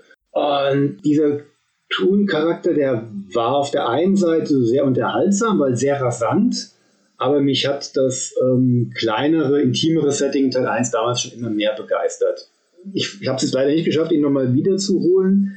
Ich bin überzeugt von, dass er mir heute mit all dem, mit dem aufgeklärteren Geist, den er mittlerweile hat, mit all den Einflüssen, die man über die Jahre gewonnen hat, mit allem, was man sich so angelesen hat, ihn deutlich mehr gutieren kann, als ich es als Kind getan habe. Ich gebe dir schon mal recht und ich bin selbst ein bisschen hin und her gerissen, denn einerseits ist der Film in vielen Dingen eine Weiterentwicklung, aber in manchen Dingen auch ein Schritt zurück. Ähm, fangen wir beim offensichtlichsten an den Titelhelden. Ähm, die Titelhelden, die Gremlins, sind damals von Chris Wallace äh, designt, entworfen, erfunden worden und sind natürlich sehr coole animatronische Monster gewesen. Und als man eine Fortsetzung machen wollte, war natürlich Schritt 1, kriegt den Typ wieder zurück, der, der damals designt und entworfen hatte und bringt ihn dazu, coolen neuen Scheiß damit zu machen. Hat aber nicht funktioniert. Chris Wales war damals nicht verfügbar, hatte keine Zeit, keine Lust, was auch immer. Der hat an Sachen wie Deep Star 6 damals gearbeitet und an Arachnophobia und war halt einfach nicht verfügbar. Und äh, Joe Dante ist dann natürlich direkt zu seiner Nummer 2 auf der Liste gegangen. Rob Bottin. Rob Bottin natürlich legendär geworden äh, durch John Carpenters Das Ding und äh, hat für ähm, Joe Dante davor auch schon die Werwölfe in The Howling, das Tier, ähm, entworfen. Aber Rob Bottin konnte oder wollte auch nicht. Und dann gingen langsam die Optionen aus, denn es gab nicht viele Effektkünstler, die das Niveau und auch die Vielfalt hätten bringen können für so einen großen und auch doch trotzdem relativ gehetzten Film, also von der Produktionsgeschwindigkeit her. Man ging dann zu Rick Baker. Rick Baker, der große Rick Baker, der Nein gesagt hat. Und äh, nein, nein, da habe ich kein Interesse. Warum sollte ich jetzt die Arbeit von, von Chris Wales da aufarbeiten? Da ist ja für mich kein Reiz drin. Und dann haben sie gesagt, okay, pass auf. Du kannst machen, was du willst wir wollen Gizmo laufen sehen. Ähm, etwas, was man vorher nicht sehen konnte. Das war ja immer so, so Handpuppen, ne? Oberkörper aufwärts und sowas. Und dadurch hat man einen ganzen Subplot da reingezogen, dass es in diesem Hochhaus, in dem quasi die ganze Story spielt, es ist quasi ein Stirb langsam Film mit Gremlins, weil alles in einem Hochhauskomplex ist, äh, der von Gremlins überrannt wird. Und da gibt es dann eben ein Genlabor und die Gremlins fallen irgendwann dieses Genlabor her und schlucken dann alle möglichen Sachen. Dadurch wird dann ein Gremlin wird super schlau, einer wird sehr feminin und einer wird zu einer Spinne und und da konnte sich Rick Baker dann eben richtig austoben und konnte die verrücktesten Creatures designen, die ihm überhaupt nur eingefallen sind. Das funktioniert richtig gut. Das gibt dem Film nochmal das gewisse etwas. Man hat Chuck Jones bekommen, der durch die Looney Tunes Cartoons eben berühmt geworden ist, um äh, Looney Tunes Vorspann zu designen. Ähm, das hat er gemacht, das war, war richtig cool. Klar, es gibt noch sehr viel 80er-Klamotten und 80er-Designs, aber alleine Christopher Lee als Dr. Katheter, ich meine, das ist. Ähm, es gibt so viele schöne Sachen. Jerry Goldsmith, der berühmte Komponist, hat einen kleinen Gastauftritt, genauso wie ein gewisser Police Academy Schauspieler, den wir vorhin schon mal kurz genamedroppt haben. Äh, das ist aber auch so ein Moment, äh, blink and you miss it. Ja, da muss man gut aufpassen. Jerry Goldsmith hat hier auch wieder den Score gemacht und der ist noch besser als beim ersten Film. Und ja, jetzt kommt das große Problem damit. Das Ganze entwickelt sich langsam, die Figuren werden in, ähm, in Position gebracht. Man hat auch äh, Opa Monster hier, so, so, so, so ein Dracula-Fernsehhost, der in diesem Sender noch arbeitet, ähm, der auch der, äh, ach, wie heißt der, der, der Platzanweiser und Kinobetreiber in Last Action Hero dann später gewesen ist. Äh, das ist alles gut, aber dann in der Mitte des Films gibt es so einen Break. Ähm, wo man ein bisschen Zeit überspringen muss, während die sich quasi alle verpuppen, ne? Während quasi aus den, aus den multiplizierten Mogwais dann Gremlins schlüpfen. Dann tritt der Film erstmal ziemlich auf der Stelle und vor allem wird er dann sehr sprunghaft. Du hast das Gefühl, hier wird nur noch Gag und Trick-Effekt auf Trick-Effekt und Gag geschnitten, aber nicht mehr wirklich eine durchgehende und sinnvolle Story erzählt. Figuren tauchen einfach auf und Figuren verschwinden wieder, wenn es der Gag gerade nicht mehr, äh, nicht mehr hergibt, ne? Und wir bekommen so eine Nummernrevue. Das ist das Wort, was ich gesagt habe. Das ist eine Nummernrevue mit schönen selbstironischen Selbstinferenzen. Ich meine, es gibt in dem Film eine Sequenz, in der der Filmkritiker Leonard Malton Gremlins 1 kritisiert und zerfetzt. Ja, also, ah, so ein schlechter Film. Ne? Und, äh, solche Sachen sind da mit drin. Es gibt schon ein paar erste CGI-Effekte bei, den, ähm, bei den Gremlins, aber sehr, sehr wenige und die sind auch okay genug. Gizmo ist den zweiten Akt quasi fast gar nicht im Film, taucht erst im dritten Akt wieder auf. Es, ist, es wird dann wirklich leider sehr, sehr fahrig. Und das ist ein bisschen schade und es verspielt so ein bisschen Sympathiepunkte, die man sich vorher aufgebaut hat. Aber als Nummernrevue, als, als äh, Spezialeffekt und Animatronik, Werkschau, ähm, und um eine ganze Menge coole Typen aus den 80ern äh, in 1990er Film zu sehen, ist das schon ziemlich, ziemlich schick. Ähm, und ja, es gibt auch diese berühmte Szene, ich weiß nicht, ob du dich noch daran erinnerst, aber mitten im Film hängt die Projekt mhm. wird die Projektionsrolle angehalten, ne? Und die Gremlins übernehmen den Vorführraum und bla bla. Und dann kommt Hulk Hogan und sagt, äh, zurück auf, der Hulkster, äh, zerreißt dann, hält, dann geht der Film wieder weiter. Und äh, auf der DVD, auf der Blu-ray ist auch die alternative Fassung für die VHS-VÖ mit drauf, wo sie quasi das Videotape anhalten und dann in einem John Wayne-Film landen und John Wayne die Gremlins äh, erschießt. Muss man gesehen haben, um es zu glauben. Also, ein cooler Film, wenn man auf coole Monster steht, aber sehr, sehr hart ein Kind seiner Zeit und einfach nicht so gut erzählt wie äh, der erste Film. Oder anders gesagt, äh, der Drehbuchautor hier, Charlie Haas, ist halt kein Chris Columbus. Ist so. Mit diesem ganzen Hintergrundwissen gehe ich an meine nächste Sichtung, die hoffentlich schneller kommt, als ich sie geplant hatte, seitdem ich mir die Blu-ray ins Regal gestellt habe. Nee. Und auf genau dieselbe Art und Weise bringst du mich jetzt in die letzte Kinowoche. Wir sind am 30. August 1990 und Aaron Norris inszeniert yeah. Chuck Norris mit Billy Drago und Richard Jekyll in dem Oscar gekürten, nein, äh, Bambi gekürten, nein, Golden Globe referenzierten. Oh. Es ist Delta Force 2. Columbian Connection. Cool. Ich wusste gar nicht, dass der im Kino lief. ich vermute, es war ein sehr, sehr limitierter Auftritt. Ich gehe davon aus, obwohl ich die Erinnerung wieder ans Kino wieder äh, dranhänge, denn wir erinnern uns, unser weiter Stammkino, direkt links daneben befand sich eine Videothek über eine gewisse mhm. Zeit lang. Da hing dieses Poster Monat, also gefühlt monatelang drin. Wahrscheinlich waren es nur drei Wochen und in der Erinnerung ist es jetzt sehr zerdehnt. Und ich musste immer auf dem Schulweg an Kino und Videothek vorbei und dieses Poster war dann immer da. Und dann wollte ich den sehen, da ein Chuck Norris, der mir schon ein Begriff gewesen ist, mit dieser Uzi in der Hand, Explosionen und dieser Titel alleine schon, Delta Force, das ist doch mein Film, wenn meine Eltern mich ihn gucken lassen. Denn wir hatten uns ja schon in anderen Folgen darüber unterhalten, dass meine Eltern ein etwas ähm, sprunghaftes, weiches Verhältnis zum Jugendschutz hatten und was ich gucken durfte und was nicht. Oder ja, jedenfalls hatten sie sich in irgendwann Delta Force 2 einverleibt und hatten ihn geschaut und haben jetzt gesagt, den guckst du erstmal nicht, der ist brutal für dich. Wobei es da gar nicht um die platzenden Bloodpacks geht, sondern wahrscheinlich eher um den Aufhänger der Geschichte ähm, in der Norris und sein Partner von der Delta Force, im Gegensatz zu Teil 1 haben wir jetzt nicht mehr das große Team mit vielen bekannten oder semi-bekannten Gesichtern, die mal ein paar Geiseln aus einem Flugzeug befreien, sondern hier ist er eher als Einzelkämpfer oder als Bodykämpfer äh, unterwegs, um den kolumbianischen Drogenbaron Ramon Cota dem amerikanischen Strafsystem zuzuführen, gespielt vom unvergleichlichen Billy Drago. Der hat natürlich dann so viel Geld, um sich ganz schnell äh, auf Kaution aus dem Staub zu machen und findet das irgendwie gar nicht lustig, dass die beiden Delta Force Jungs ihn einen aus einem äh, fliegenden Flugzeug herausgeschubst haben und nimmt halt dahingehend Rache, dass er die Frau und das Kind und die schwangere Frau von Chuck Norris Partner tötet und als dessen Partner ihn, also Billy Drago, dann zur Rede stellen bzw. auch töten will, auch in eine Falle gerät und ebenfalls getötet wird, was dann für Chuck Norris nur eins bedeutet, Rache. Natürlich. Natürlich. Und ja, er macht sich dann quasi offiziell, inoffiziell auf den Weg nach Kolumbien, hat aber gleichzeitig dann doch Rückendeckung von seinem Colonel gespielt, vom unvergleichlichen John P. Ryan in einer seiner humorvollsten und spaßigsten Rollen, die er jemals hatte. Auf den Weg nach Kolumbien und versucht dann in das Anwesen von Ramon Cota einzudringen und ihn dann wieder zurück nach Amerika zu bringen, wo man ihn dann den Prozess machen könnte.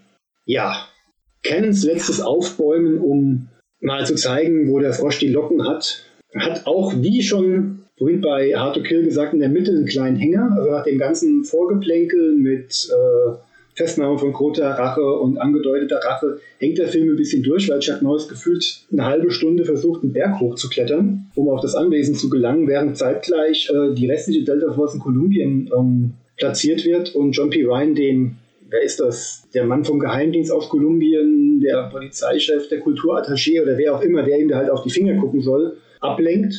Und dann sagen sie, wir machen uns jetzt auf den Weg zu einer Beratungs-, äh, zu einer Aufklärungsmission, die dann halt dafür genutzt wird, alle Coca-Felder in die Luft zu jagen und alle Stellungen äh, wegzuballern. Und John P. Ryan dann dabei zuzugucken, wie er seinen Schützling, den er dabei hat, äh, zusammenzufalten, dass er ihn doch jetzt mit in Ruhe arbeiten lassen soll, ist, ist lustiger als manche Komödie. Ja, und ab da knallt es dann halt in allen Ecken und Enden. Wir haben Autoverfolgungsjagden, wir haben Martial Arts Einlagen, wir haben Geballer mit ein paar doch drolligen Effekten, also einem an der Schnur entlangziehende Rakete, die beinahe Chuck Norris getroffen hat. Einem Norris, der nochmal ähm, einen echten Gegner hat, dem er im Zweikampf mal eine Lehrstunde in Sachen Martial Arts zeigt. Ich habe jetzt ein paar Mal gelesen, man soll sehr deutlich sehen, dass man das Stunt-Double sieht. Meine letzte Sichtung liegt jetzt ein bisschen zurück. Der Film sieht aber sehr gut aus hat sehr schöne, kräftige Farben, noch ein paar schöne handgemachte Stunts. Ein paar, Norris hat wirklich, also beide Norris, Chuck wie auch Bruder Aaron, nochmal aus den Vollen geschöpft und haben nochmal ein paar schöne Explosionen auf die Leinwand gezaubert. Ähm, 15 Minuten kürzer und ein bisschen mehr Ehrlichkeit zu seiner Herkunft als Videothekenfilm und nicht als Kinofilm. Und er wäre deutlich höher angesehen bei mir. Wer aber auf schmierige, unangenehme Bösewichte steht, der findet in Billy Drago seine Entsprechung, weil der ist absolutes Villain-Gold in diesem Film. Also so ekelhaft, schmierig, hassenswert, mit all den Manierismen, für die man diesen Mann kennt, mit seinem Grinsen, mit seiner ekelhaften, ihr könnt mich alle mal Attitüde, hervorragend. Ganz großes Gold. Ja, dann haben wir jetzt quasi noch einen Norris vergessen, denn ich wollte noch erwähnt haben, dass bei Gremlins 2 am Ende gibt es ein SWAT-Team und da ist Dean Norris dabei, nicht verwandt, nicht verschwägert, aber alle Breaking Bad und Better Call mhm. Saul-Fans es ist ein Makro-Auftritt, wenn es überhaupt so viel ist. Also wenn ihr nicht wissen wollt, wenn ihr das im Abspann lest, dass er da dabei war, habt das garantiert verpasst. Ähm, jetzt musst du mir aber ja, doch also noch Dean Norris hat mit, kann, Das ist ja richtig cool. Dean Norris hat in Gremlins 2, in dem auch äh, Baba Smith ein Mini-Kurzauftritt hat, mitgespielt. Ja. Man muss auch bedenken, Dean Norris hatte einen seiner ersten nicht kreditierten Schauspiel-Credits in Police Academy 6 als äh, uh. Trainierender in einem Fitnessstudio, in dem ähm, Sergeant Callahan gerade trainiert und äh, sich von ihm begaffen lassen muss, gehabt. Huh. Und war auch so ein kleiner Mikroauftritt. Also das Lustige an der Sache ist, der Mann war damals wie alt? Mitte, Ende 20, sah aber da schon, abgesehen von der Leibesfülle, schon genauso aus wie heute. Ja, ich habe ihn ja in den 90ern kennengelernt, weil er dann quasi in Kung Fu Akte X in jeder Serie irgendwo aufgetreten ist. Meist hat er irgendwelche SWAT-Leute gespielt, Polizisten, manchmal vielleicht ein Anwalt noch, aber immer, ach, Dean Norris, man muss ihn irgendwie mögen. So ein, ja, so ein äh. markantes Gesicht, genau. Wahrscheinlich auch aus diesen ganzen Fernsehserien gekannt und dann auch überrascht, weil äh, hat ihn ja zweimal verwendet. Hm. Einmal in Total Recall, nur halb zu erkennen, weil das halbe Gesicht ja wegmutiert war. Hm. Und in ähm, Starship Troopers als der Mann, der der Infanterie dankbar dafür ist, dass sie ihn zu dem gemacht hat, was er heute ist. Was ich bei Delta Force 2, um darauf nochmal kurz zurückzukommen, ja. noch nicht so ganz verstehe. Ja. Ich bin ja kein so guter Kenner dieser, dieser Reihe oder generell von Chuck Norris Filmen. Es ist ja eine Fortsetzung zu dem 1986er Delta Force von Menachem Golan. Mhm. Es gab 1991 nochmal eine nur VHS erschienene, mhm. zumindest in Deutschland, äh, dritten Teil von Sam Furstenberg. Mhm. Ich habe jetzt aber auch irgendwo gelesen, dass äh, Delta Force 2 äh, The Columbian Connection eigentlich den Originaltitel Delta Force 2 Operation Stranglehold hat, also Würgegriff, aber auch unter dem Titel bekannt oder veröffentlicht worden ist Spitfire. Kann es sein, dass es ursprünglich gar kein Delta Force Film war und nur so ein Namenscousin ist, so ein, so ein umgetitelter? Da fragst du mich was, muss ich zugeben, habe ich jetzt nicht recherchiert, ist mir jetzt auch neu, würde mich aber aufgrund der Prämisse nicht wundern, dass es vielleicht umgearbeitet wurde, um ähm, ja, Zuschauer halt anzuziehen. Also Norris spielt, soweit ich weiß, wieder dieselbe Figur wie im ersten Delta Force. Ja gut, dann, ja, wenn es dieselbe Rolle ist, aber weil du auch gerade gesagt hast, also, äh, es ist nicht mehr ein Team, sondern es ist eher so ein so eine kleinere Nummer. Ja, also der kam mir das irgendwie so in den Sinn. Aber der gut. erste Delta Force, den kann man ja fast schon als Ensemblefilm bezeichnen, weil ähm, klar, die Norris spielt in der ersten Stunde vom ersten Delta Force ja keine große Rolle, weil da funktioniert der Film ja weitestgehend sogar als ernsthaftes ähm, Geiseldrama mit ein paar politisch fragwürdigen Spitzen, aber ähm, sehr, noch sehr deutlich angelehnt an die reale Entführung der Landshut damals.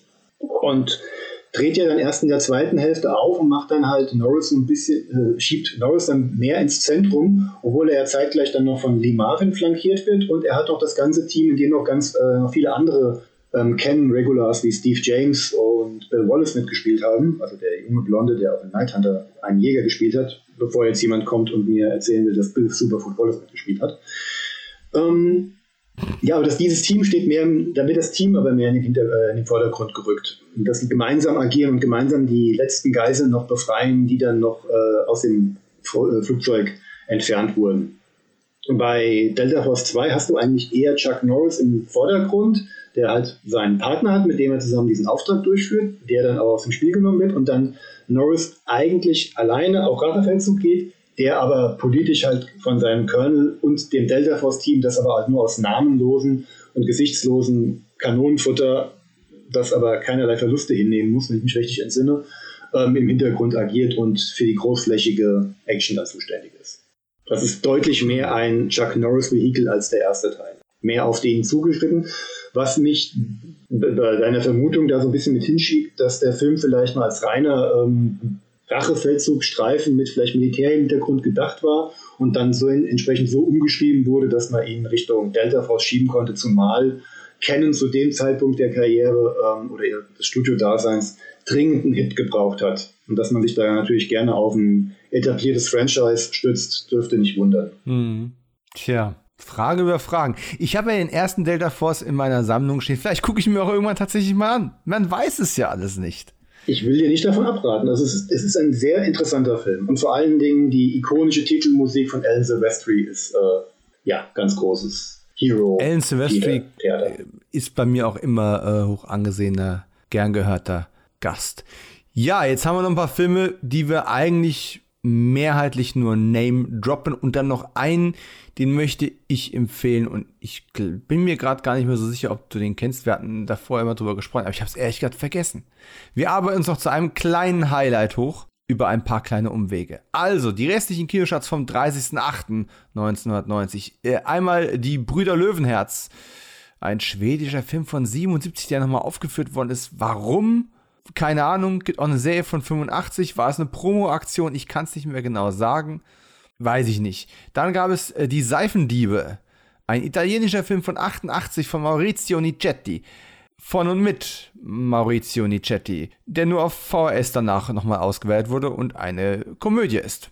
Okay, dann kommen wir zu einem Film noir in Farbe, der quasi schon ein Neo-Noir ist und von einem Mann, der einen der wahrscheinlich wichtigsten Horrorfilme der frühen 90er danach gedreht hat. Die Rede ist von Chicago Joe und das Showgirl. Ein britisch-amerikanischer Film von 1990, den Bernard Rose gedreht hat mit Kiefer Sutherland, Emily Lloyd, Keith Allen und Patsy Kensit. Hast du von dem schon mal gehört? Den gab es immerhin schon mal auf DVD. Chicago Joe und das Showgirl. Das schreit doch geiler Scheiß aber ich habe ihn nicht gesehen. Nie gesehen. Und äh, natürlich Bernard Rose, habe ich glaube ich jetzt nicht mal erwähnt, Doch, hat danach den Candyman gemacht. Nee, den habe ich nie gesehen. Also der ist, äh, bravo, der ist schon so ein bisschen da hochgepusht worden, weil ähm, Kiefer Sutherland die Hauptrolle hat und er war ja damals noch ein Hotshot als Jungdarsteller. Wie, wie Lou Diamond Phillips, ne? genau. ne? selbe, selbe Truppe. Genau, dieselbe Truppe. Und da sind solche Filme noch mit einer gewissen Aufmerksamkeit ähm, bedacht worden. Nur als er gekommen ist, ist der dann relativ. Daran habe ich dann immer festgemacht, ob ein Film Erfolg war oder nicht. Hat, hat so ein Film in der Bravo die nächsten Wochen noch, ähm, oder einer der Darsteller oder so, noch äh, Stories bekommen, dann wusste ich, ah, der Film ist was Großes geworden, da hat er Erfolg gehabt und ist er danach, ist er nichts mehr gekommen, mhm. war es erledigt. Und ich kannte die, Prämisse von Chicago Joe, also dieses Gangsterpärchen Storyline. Und ah, der ist aber dann auch ganz schnell aus jeglicher Wahrnehmung verschwunden. Ich wollte ihn immer aus der Videothek mitnehmen, ich konnte es nicht selber. Ich habe meinen Vater immer versucht so anzusticken, hier, nimm mal, nimm mal mit. Du hast es angeguckt, nee, das ist nichts, hat es stehen lassen. Ne? und ja, kann, und dann vergessen und wahrscheinlich im Fernsehen auch nur irgendwo im Nachtprogramm versendet, wo sogar ich dann nicht mehr hingeguckt habe in der Fernsehzeitung. Sonst hätte ich mir den garantiert irgendwann mal angeschaut. Ich bin mir sogar relativ sicher, dass der ein paar Mal im Fernsehen gelaufen ist äh, und ich den Titel mal gelesen hätte. Aber damals war ich noch nicht so ein großer Noir-Fan, wie ich es dann später geworden bin, im Laufe der 90er noch. Ähm, ist so ein Film, ich glaube, der ist nicht richtig gut. Mhm. Das ist mein Gefühl. Aber ich würde ihn aus, einfach aus, aus Neugierde gerne mal gesehen haben. Eine Neugierde, die ich für den nächsten Film, der es nicht einmal auf VHS geschafft hat, sondern nur mal im Fernsehen verstrahlt worden ist, äh, gar nicht aufbringen kann. Die französische Komödie Chambre à part, Liebe, Betrug und andere Leidenschaften von Jackie Cookier. Ähm, ja, ich zucke mir den Schultern und belasse es dabei. Der vorletzte Film des heutigen Tages oder Podcastes ist Ich liebe dich zu Tode von 1990. Hm. Lawrence Kasdan hat hm. den ins Kino gebracht. Ein großer Ensemblefilm mit einem mutmaßlich humoristisch nicht so gut gealterten Film. Aber hm. egal. Lawrence Kasdan, damals Silverado, was ein Regisseur ein paar Jahre vorher. Und aus Silverado hat er eben auch den Kevin Klein übernommen, der ja auch in der, in der Ära von Ein Fisch namens Wanda einfach nichts falsch machen und jedes Frauenherz stehlen konnte. Die DVD ist schon lange out of print. Es gibt ein kostenpflichtiges VOD-Angebot. Es ist eine schwarze Komödie darüber, dass Tracy Ullman als Ehefrau von Kevin Klein in Kooperation mit ihrer Mutter und ich glaube ihrem besten Freund, gespielt von River Phoenix, versucht Kevin Klein umzubringen. Und als das nicht so ganz funktioniert, wird noch ein Killer-Duo, äh, ein Duo engagiert, gespielt von einem sehr, sehr bärtigen William Hurt, jüngst verstorben, Rest in Peace, und einem sehr, sehr verlausten Keanu Reeves, in der Matrix noch äh, aktiv ähm, gespielt wurde. Ja, und die sollen dann, sollen dann helfen. Das hatte sowas ein bisschen von äh, immer Ärger mit Bernie und sowas, aber dann war er halt doch nicht tot, dann haben sie ein paar Mal für tot gehalten und er war es dann doch wieder nicht und Oh, ich hatte den auszugsweise gesehen, es ist unendlich lange her. Ich bin mir nicht sicher, ob der Humor gut gealtert ist, aber das Ensemble ist natürlich. Njam, njam, njam, njam, njam, njam, njam, njam. Leider nie gesehen. Jetzt, auch wenn ich weiß, wie er ausgeht. Fotoroman. Und. Ähm, aber allein wegen des Ensembles wollte ich den damals schon gucken, weil die, die Namen, wiederkehrende Namen aus all den Medien, die mir damals zur Verfügung gestanden haben, ähm, waren. Du hast schon gesagt, Kevin Klein, Keanu Reeves. Ich meine sogar River Phoenix war mit dabei. Ja, ja. Ja, der war irgendwie der beste, beste Freund von Tracy Ullman. Ja, er war sogar in sie verliebt, wenn ich die Story richtig im Hintergrund habe. Und deswegen hat er ihr geholfen, ihren Mann loszuwerden. Ich meine ja. Und man hat ja auch sehr damit äh, gebuchtet, dass der Film ja auf einer wahren Begebenheit äh, beruhen soll. Der ist ja wirklich mal eine italienischstämmige Ehefrau versucht hat, ihren Mann loszuwerden und es einfach nicht geschafft hat. Klingt eigentlich besetzungstechnisch wie auch äh, hinter der Kamera nach absolutem Gold, dass man sich zumindest mal anschauen sollte. Aber warum ich das seit 30 Jahren nicht getan habe. Ja, und wie gesagt, auch gerade ein bisschen äh, schwieriger, es sei denn, du möchtest irgendwie, keine Ahnung, 3,99 bei Amazon hinterlassen, ähm, dann geht das sicherlich auch. Mehr Geld mit mehr Gegenwert kann man ausgeben für den letzten Film des Tages, vor einem Regisseur, der auch erst vor relativ kurzem verstorben ist, der einen Film gemacht hat, der klingt wie ein Film, der gerade erst äh, auch in Letterboxd viel die Runde gemacht hat, weil es einen gleichnamigen Film gibt, der kein Remake von diesem Larry Cohen-Werk von 1990 ist. Die Rede ist von der Satire Ambulance. Oder The Ambulance, wenn man den amerikanischen Titel zu Rate zieht. Und wie das deutsche Poster gesagt hat, was auch immer passiert, rufe nicht die Pünktchen, Pünktchen, Pünktchen, Pünktchen, Ambulanz! Ähm, Larry Cohen, ja, ein generell sehr interessanter Filmemacher, äh, der, egal was er gedreht hat, immer ordentlich die Gesellschaft, äh, die Konzerne, wen auch immer alles auf die Schippe genommen hat und das in einen Genrefilm verpackt hat. Äh, der kannte da wirklich gar keine Grenzen und es ist eigentlich schade, dass sein Oeuvre hierzulande auf physischen Medien nur sehr unvollständig erschlossen ist. Ähm, er hat Filme gemacht wie Cure the Winged Serpent und eben jetzt auch hier den vorliegenden Ambulance ähm, der in einem schönen Media hm, Mediabook von Kochfilms erschienen ist. Dieses Mediabook habe ich mir natürlich gekauft. Es hat ein sehr, sehr schickes Cover. Es gibt, glaube ich, zwei verschiedene Coverversionen. Ist auch völlig egal. Ähm, da ist noch eine Bonusscheibe mit dabei, die auch ein sehr, sehr langes Interview mit äh, Larry Cohn beinhaltet. Ja, vor seinem Tod, sonst hätte es nicht funktioniert. Und äh, was? Dein Gesichtsausdruck. Ah, ich sag ja, Videopodcast. Ähm, Stimmt, du kannst mich ja Ambulance. sehen. Worum geht's bei Ambulance? Ich verrate mal so viel. Es geht um einen Ambulanzwagen, das ist so, der ähm, Menschen mitnimmt, denen es mutmaßlich nicht so gut geht. Und das Tolle daran ist, danach geht es ihnen noch schlechter. Ähm, unser Hauptprotagonist äh, wird gespielt von Eric Roberts und seiner Frisur, die noch ganz, ganz hart 80er ist. Genauso wie die Musik von Jay Chataway übrigens. Jay Chataway, Composer einiger Star Trek-Serien in den späteren Staffeln der 90er Jahre, der hier noch sehr, sehr nach den 90ern klingt. Und, äh, ach, apropos Science Fiction, gleich in der ersten ersten oder zweiten Szene sehen wir ganz kurz Michael O'Hare, den ersten Commander von Babylon 5. Ja, der Sinclair, der ist hier auch mit dabei als Kumpel von Eric Roberts, aber der ist auch ratzfatz aus dem Film wieder draußen. Eric Roberts baggert auf der Straße eine Frau an, die kurz darauf zusammenbricht, nicht weil er so charmant ist. Ähm, dann kommt die Ambulanz und die Frau verschwindet auf Nimmerwiedersehen. Für Eric Roberts, ein Comiczeichner bei Marvel, ja, ähm, beginnt daraufhin eine Hatz durch das sleasige, schmierige, schmutzige, Verbrechen durchseuchte, aber unglaublich charmante und charismatische New York vor der großen Reinigung. Ähm, ja, das, das ist so grob der Plot. Äh, es gibt den ersten größeren, äh, generell den ersten Kinoauftritt von Nick Chinland, der auch massenhaft mhm. äh, Gangster, Verbrecher, Vergewaltiger, was weiß ich, was alles im Laufe seiner Karriere noch spielen sollte. Stan Lee ist in dem Film mit dabei als, naja, Stan Lee, der Marvel leitet, wo Eric Roberts arbeitet, was sehr, sehr witzig ist. Und ich bin zwischen so daran gewöhnt, Stan Lee in irgendwelchen Mini-Cameo-Auftritten als sehr, sehr alter Mann zu sehen, dass es sehr erfrischend war, ihn mal als 1990er Stan Lee als er selbst zu sehen. Das muss man ihm einfach mal lassen. Oh, für alle Fans von der Serie The Blacklist gibt es auch noch, der, in den frühen Staffeln zumindest gibt es eine Rolle, ich habe ich hab nicht alle Staffeln gesehen, ich habe die ersten zwei, drei Staffeln gesehen.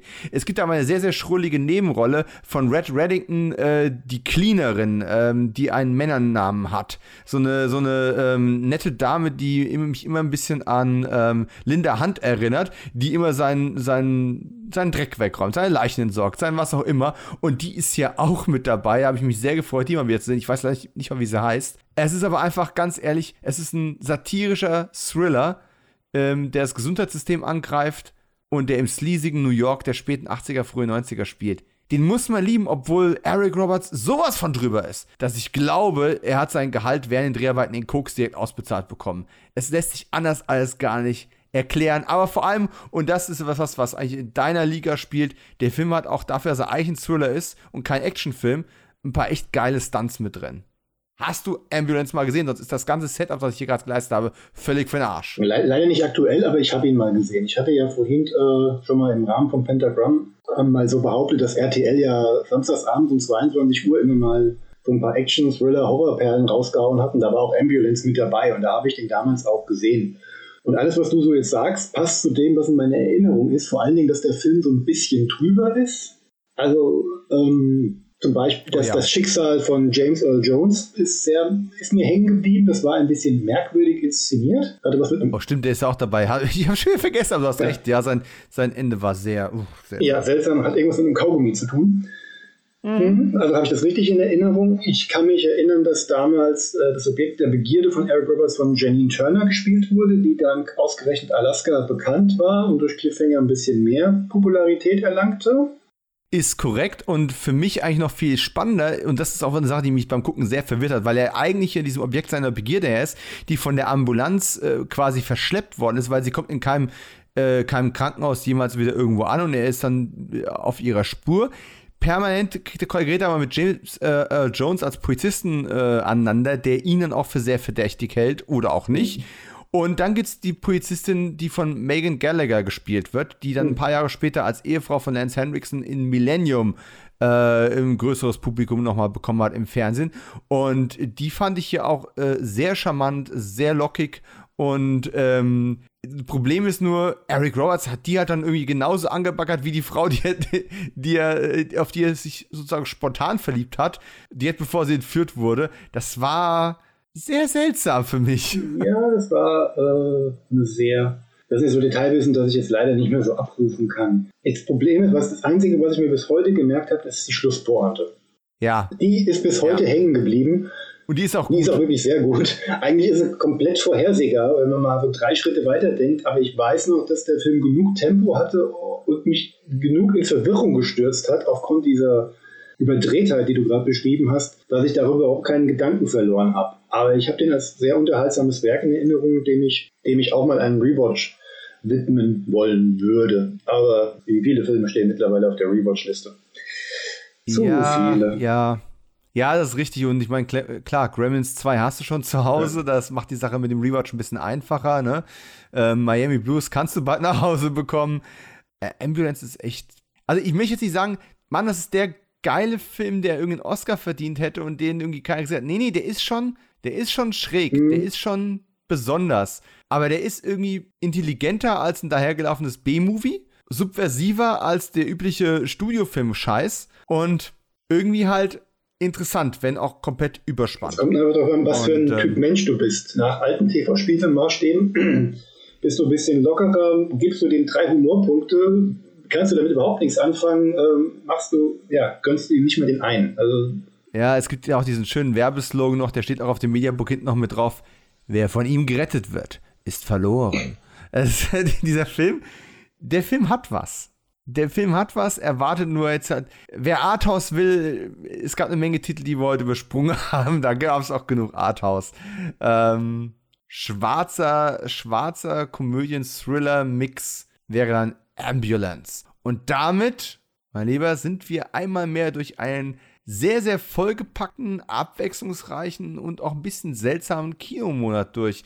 Also Sommerloch ist das jetzt hier nicht, auch wenn wir viele Titel so hinweggehüpft sind. Es waren ja doch einige noch übrig geblieben. Ja, es steigerte sich. Man hat gemerkt, oder gefühlt hat man gemerkt, wann die Sommerferien zu Ende waren. Aber wenn wir jetzt hier so mal über die Liste mal drüber scrollen, das mache ich hier gerade parallel, ähm, wenn man mal so an Highlights denkt, wie ich sag mal, Jagd auf Rote Oktober, ich denke wirklich immer, es hat ihn jeder gesehen. Aber wirklich, auch wenn Millennials hier zuhören, willkommen! Guckt Jagd auf Rote Oktober. Ist sehr leicht erhältlich, in jedem Medium kommt er immer wieder mit raus. Äh, ist vielleicht die beste Tom Clancy-Verfilmung. Ich habe eine große Schwäche für das Kartell. Ist auch sehr gut aus dem Buch adaptiert. Ähm, könnte aber tatsächlich gleich der erste auch der beste sein. Miami Blues ist ein sehr streitbarer Titel, das habt ihr auch mitbekommen. Es gibt also auch so ein bisschen auch Gremlins 2, ne? Toll, wenn ihr Monster-Effekte mögt, aber wenn ihr eine gute Narrative wollt, nicht so sehr. Es gibt sehr viel Ambivalenz in der Auswahl, die wir heute hier präsentieren durften. An dieser Stelle setzt dann der Friedberger Männerchor ein und singt die Abschlusshymne der heutigen Ausgabe von Kino 90 Podcast. Ich danke allen Hörerinnen und Hörern beim Zuhören. Wenn ihr zum ersten Mal da wart, kommt wieder, geht durch den Backkatalog. Wenn ihr immer noch dabei seid, warum? Aber danke. Und vor allem vielen herzlichen Dank, Markus, dass du dir die Zeit genommen hast, so tiefenentspannt hier aufzutauchen. Und ich hoffe, das hat sich nicht massiv verschlechtert während der Aufnahmezeit dieser Sendung. Ich sag schon mal, wir hören uns. Bis zum nächsten Mal. Es kifft ihr ohne Furcht und Tadel, hinterher hängt ihr alle an der Nadel. Macht's gut. Hey, hier tauche ich nochmal auf der Postproduktions-Dominik aus der Zukunft. Üblicherweise ärgere ich mich zwar nach der Podcastaufnahme immer mal wieder darüber, dass ich irgendetwas noch erzählen wollte, dann aber wieder vergessen habe. Aber im Normalfall führt das nicht dazu, dass ich nochmal extra das Fass aufmache und in die Folge reinspringe. Das hier ist jetzt mal die Ausnahme, denn ich habe extra fett auf meinem Notizblock stehen und rot eingekringelt einen Namen. Und irgendwie haben wir es geschafft, in unserer durchaus zwar kurzen, aber angeregten Diskussion über Jagd auf Rote Oktober diesen Namen komplett zu ignorieren. Und das ist auch ganz verständlich, denn der große drüberstehende Name neben natürlich den berühmten Schauspielern und dem Regisseur ist Tom Clancy. Tom Clancy hat die Romanvorlage für Jagd auf Rote Oktober geschrieben und demzufolge ist er halt auch derjenige, den man mit der Geschichte, der Story in dem Ganzen ähm, maßgeblich assoziiert. Denn dann gibt es aber eben einen Mann, der das Ganze in Drehbuchform gepackt und dafür auch kreditiert worden ist. Dieser Mann heißt Larry Ferguson. Und Larry Ferguson ist jemand, der eine Karriere hat, durchaus so interessant, dass ich mal ganz kurz darauf eingehen möchte, denn gerade in den 90ern war Larry Ferguson relativ relevant. Es gibt eine Verbindung zu einem meiner absoluten Lieblingsfilme.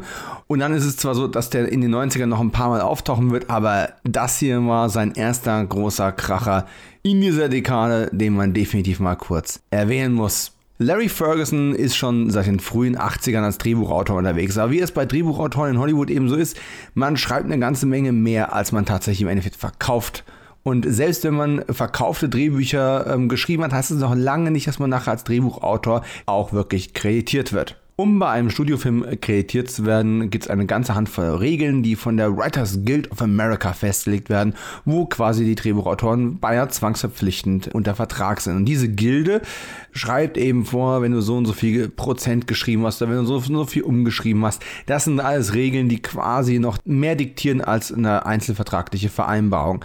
Es gibt aber auch Grenzen, wie viele Autoren oder Autoren-Duos man pro Film kreditieren kann. Und das ist ein Thema, was jetzt gerade in den 2020er Jahren ähm, wieder heißen Diskussion ist, weil man quasi sagt, hier, ähm, wenn du nur eine Szene in einem Film geschnitten hast, wirst du im Zweifelsfall noch irgendwo als ähm, dritter oder vierter ähm, Editor oder, oder Schnittassistent oder was auch immer im Abspann kreditiert, wenn du Autor bist und du hast ähm, vielleicht ein halbes Jahr an dem Drehbuch gearbeitet und hast drei verschiedene Versionen abgeliefert, aber weil es dann nochmal umgeschrieben wurde, ähm, kann es dir passieren, dass du gar nicht genannt wirst und dass diese Regeln quasi mal aktualisiert werden.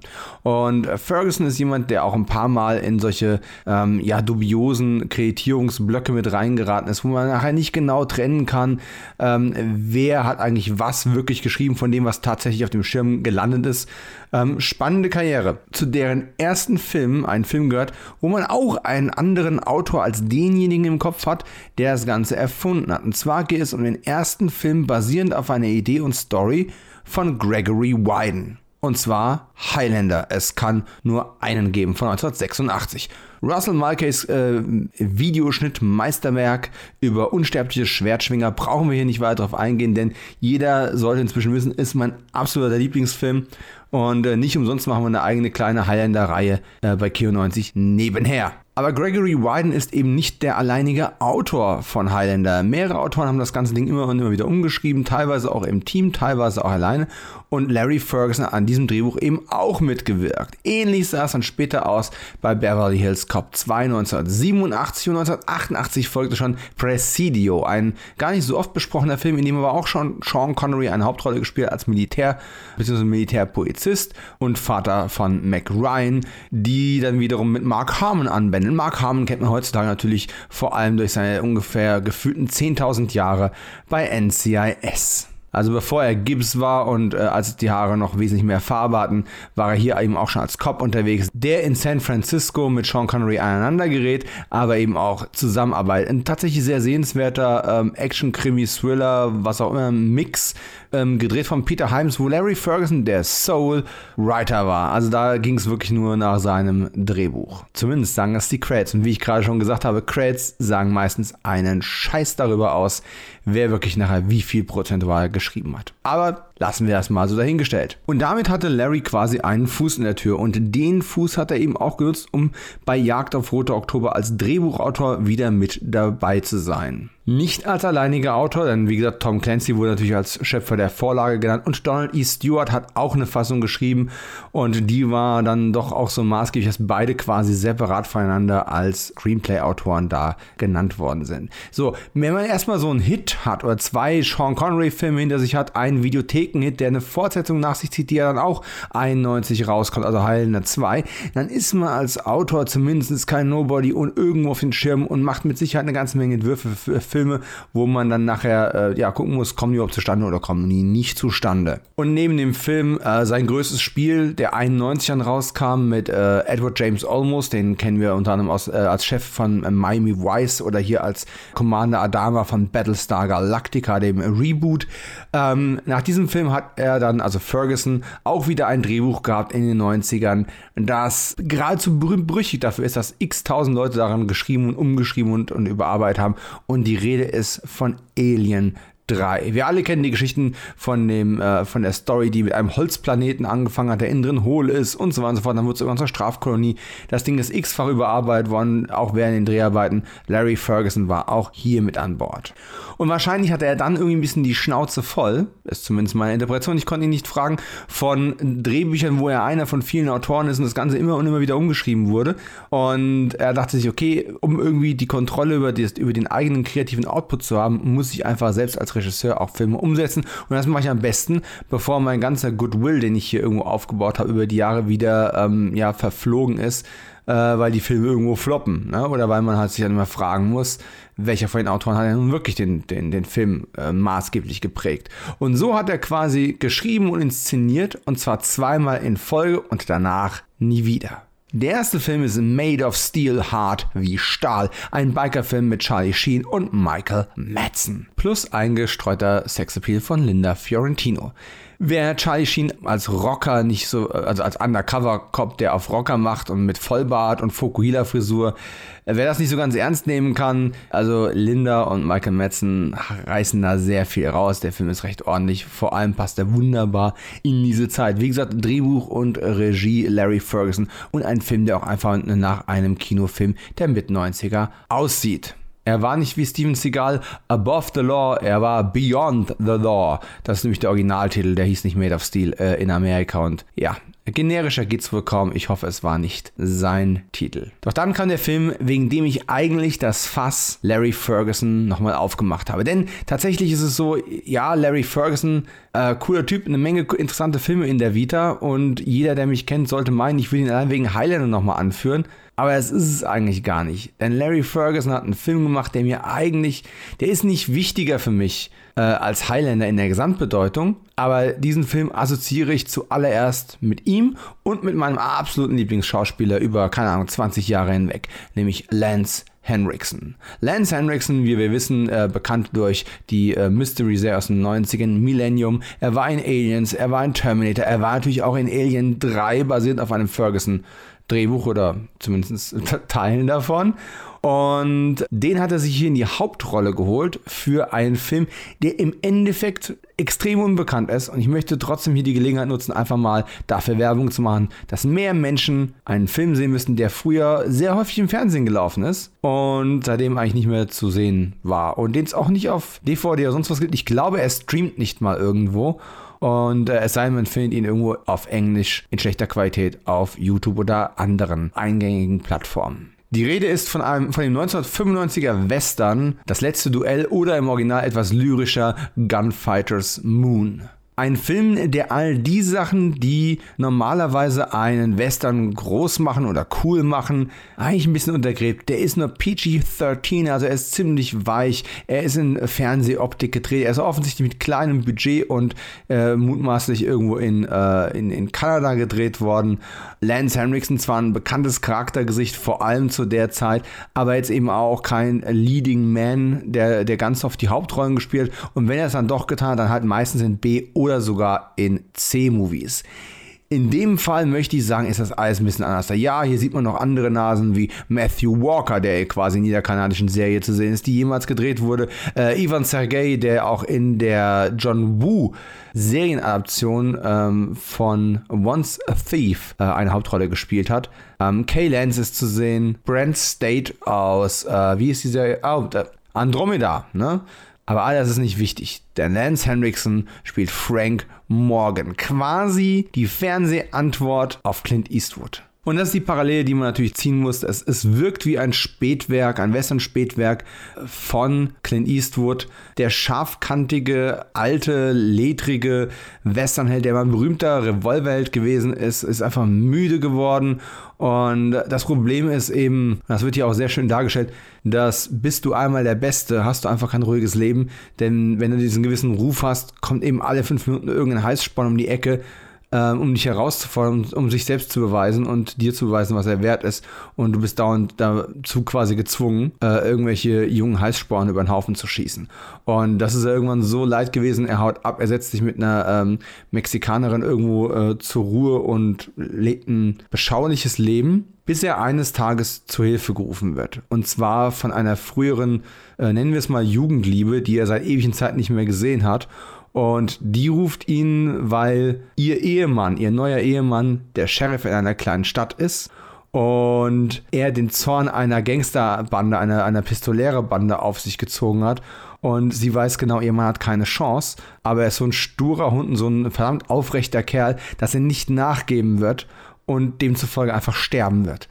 Und sie weiß sich nicht anders zu helfen und lässt dann eben Frank Morgan rufen, den sie damals zur Hölle geschickt hat. Und obwohl der Alten verbittert ist und keine Schießerei mehr möchte und eigentlich auch immer noch sauer auf Linda ist, seine Ex, muss er den Brief keine zweimal lesen, um eben seine Sachen zu packen, sich auf sein Pferd zu schwingen und äh, ja, loszureiten, Staub zu schlucken, ähm, um ihr eben zu helfen und ihrem, äh, ihrem neuen Mann äh, das Leben zu retten. Er macht sich dabei keine Freunde und darum geht es ihm auch im Endeffekt gar nicht. Und das Ding ist, es hat einen schwachen Showdown.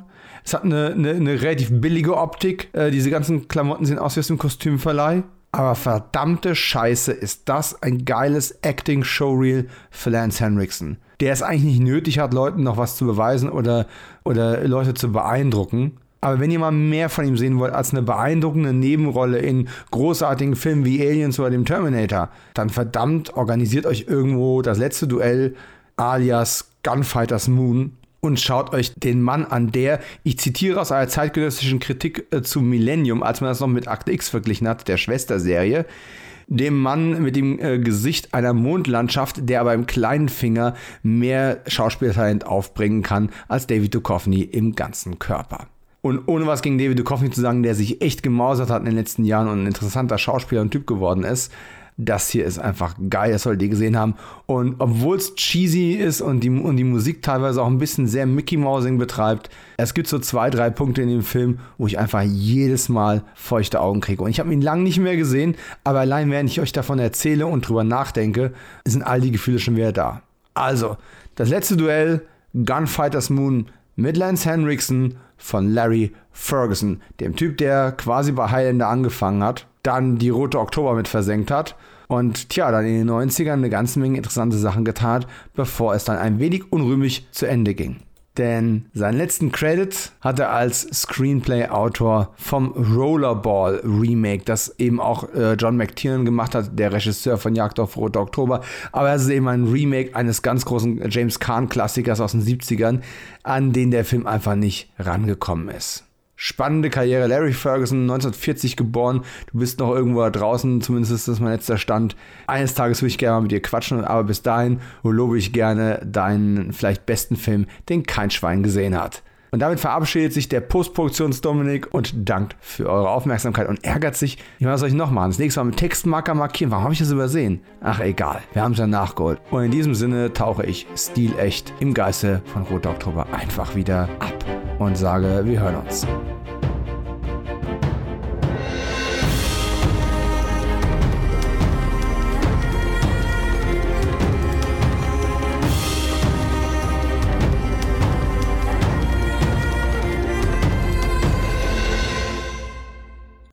Markus, das ist dein Stichwort. Das ist mein Stichwort.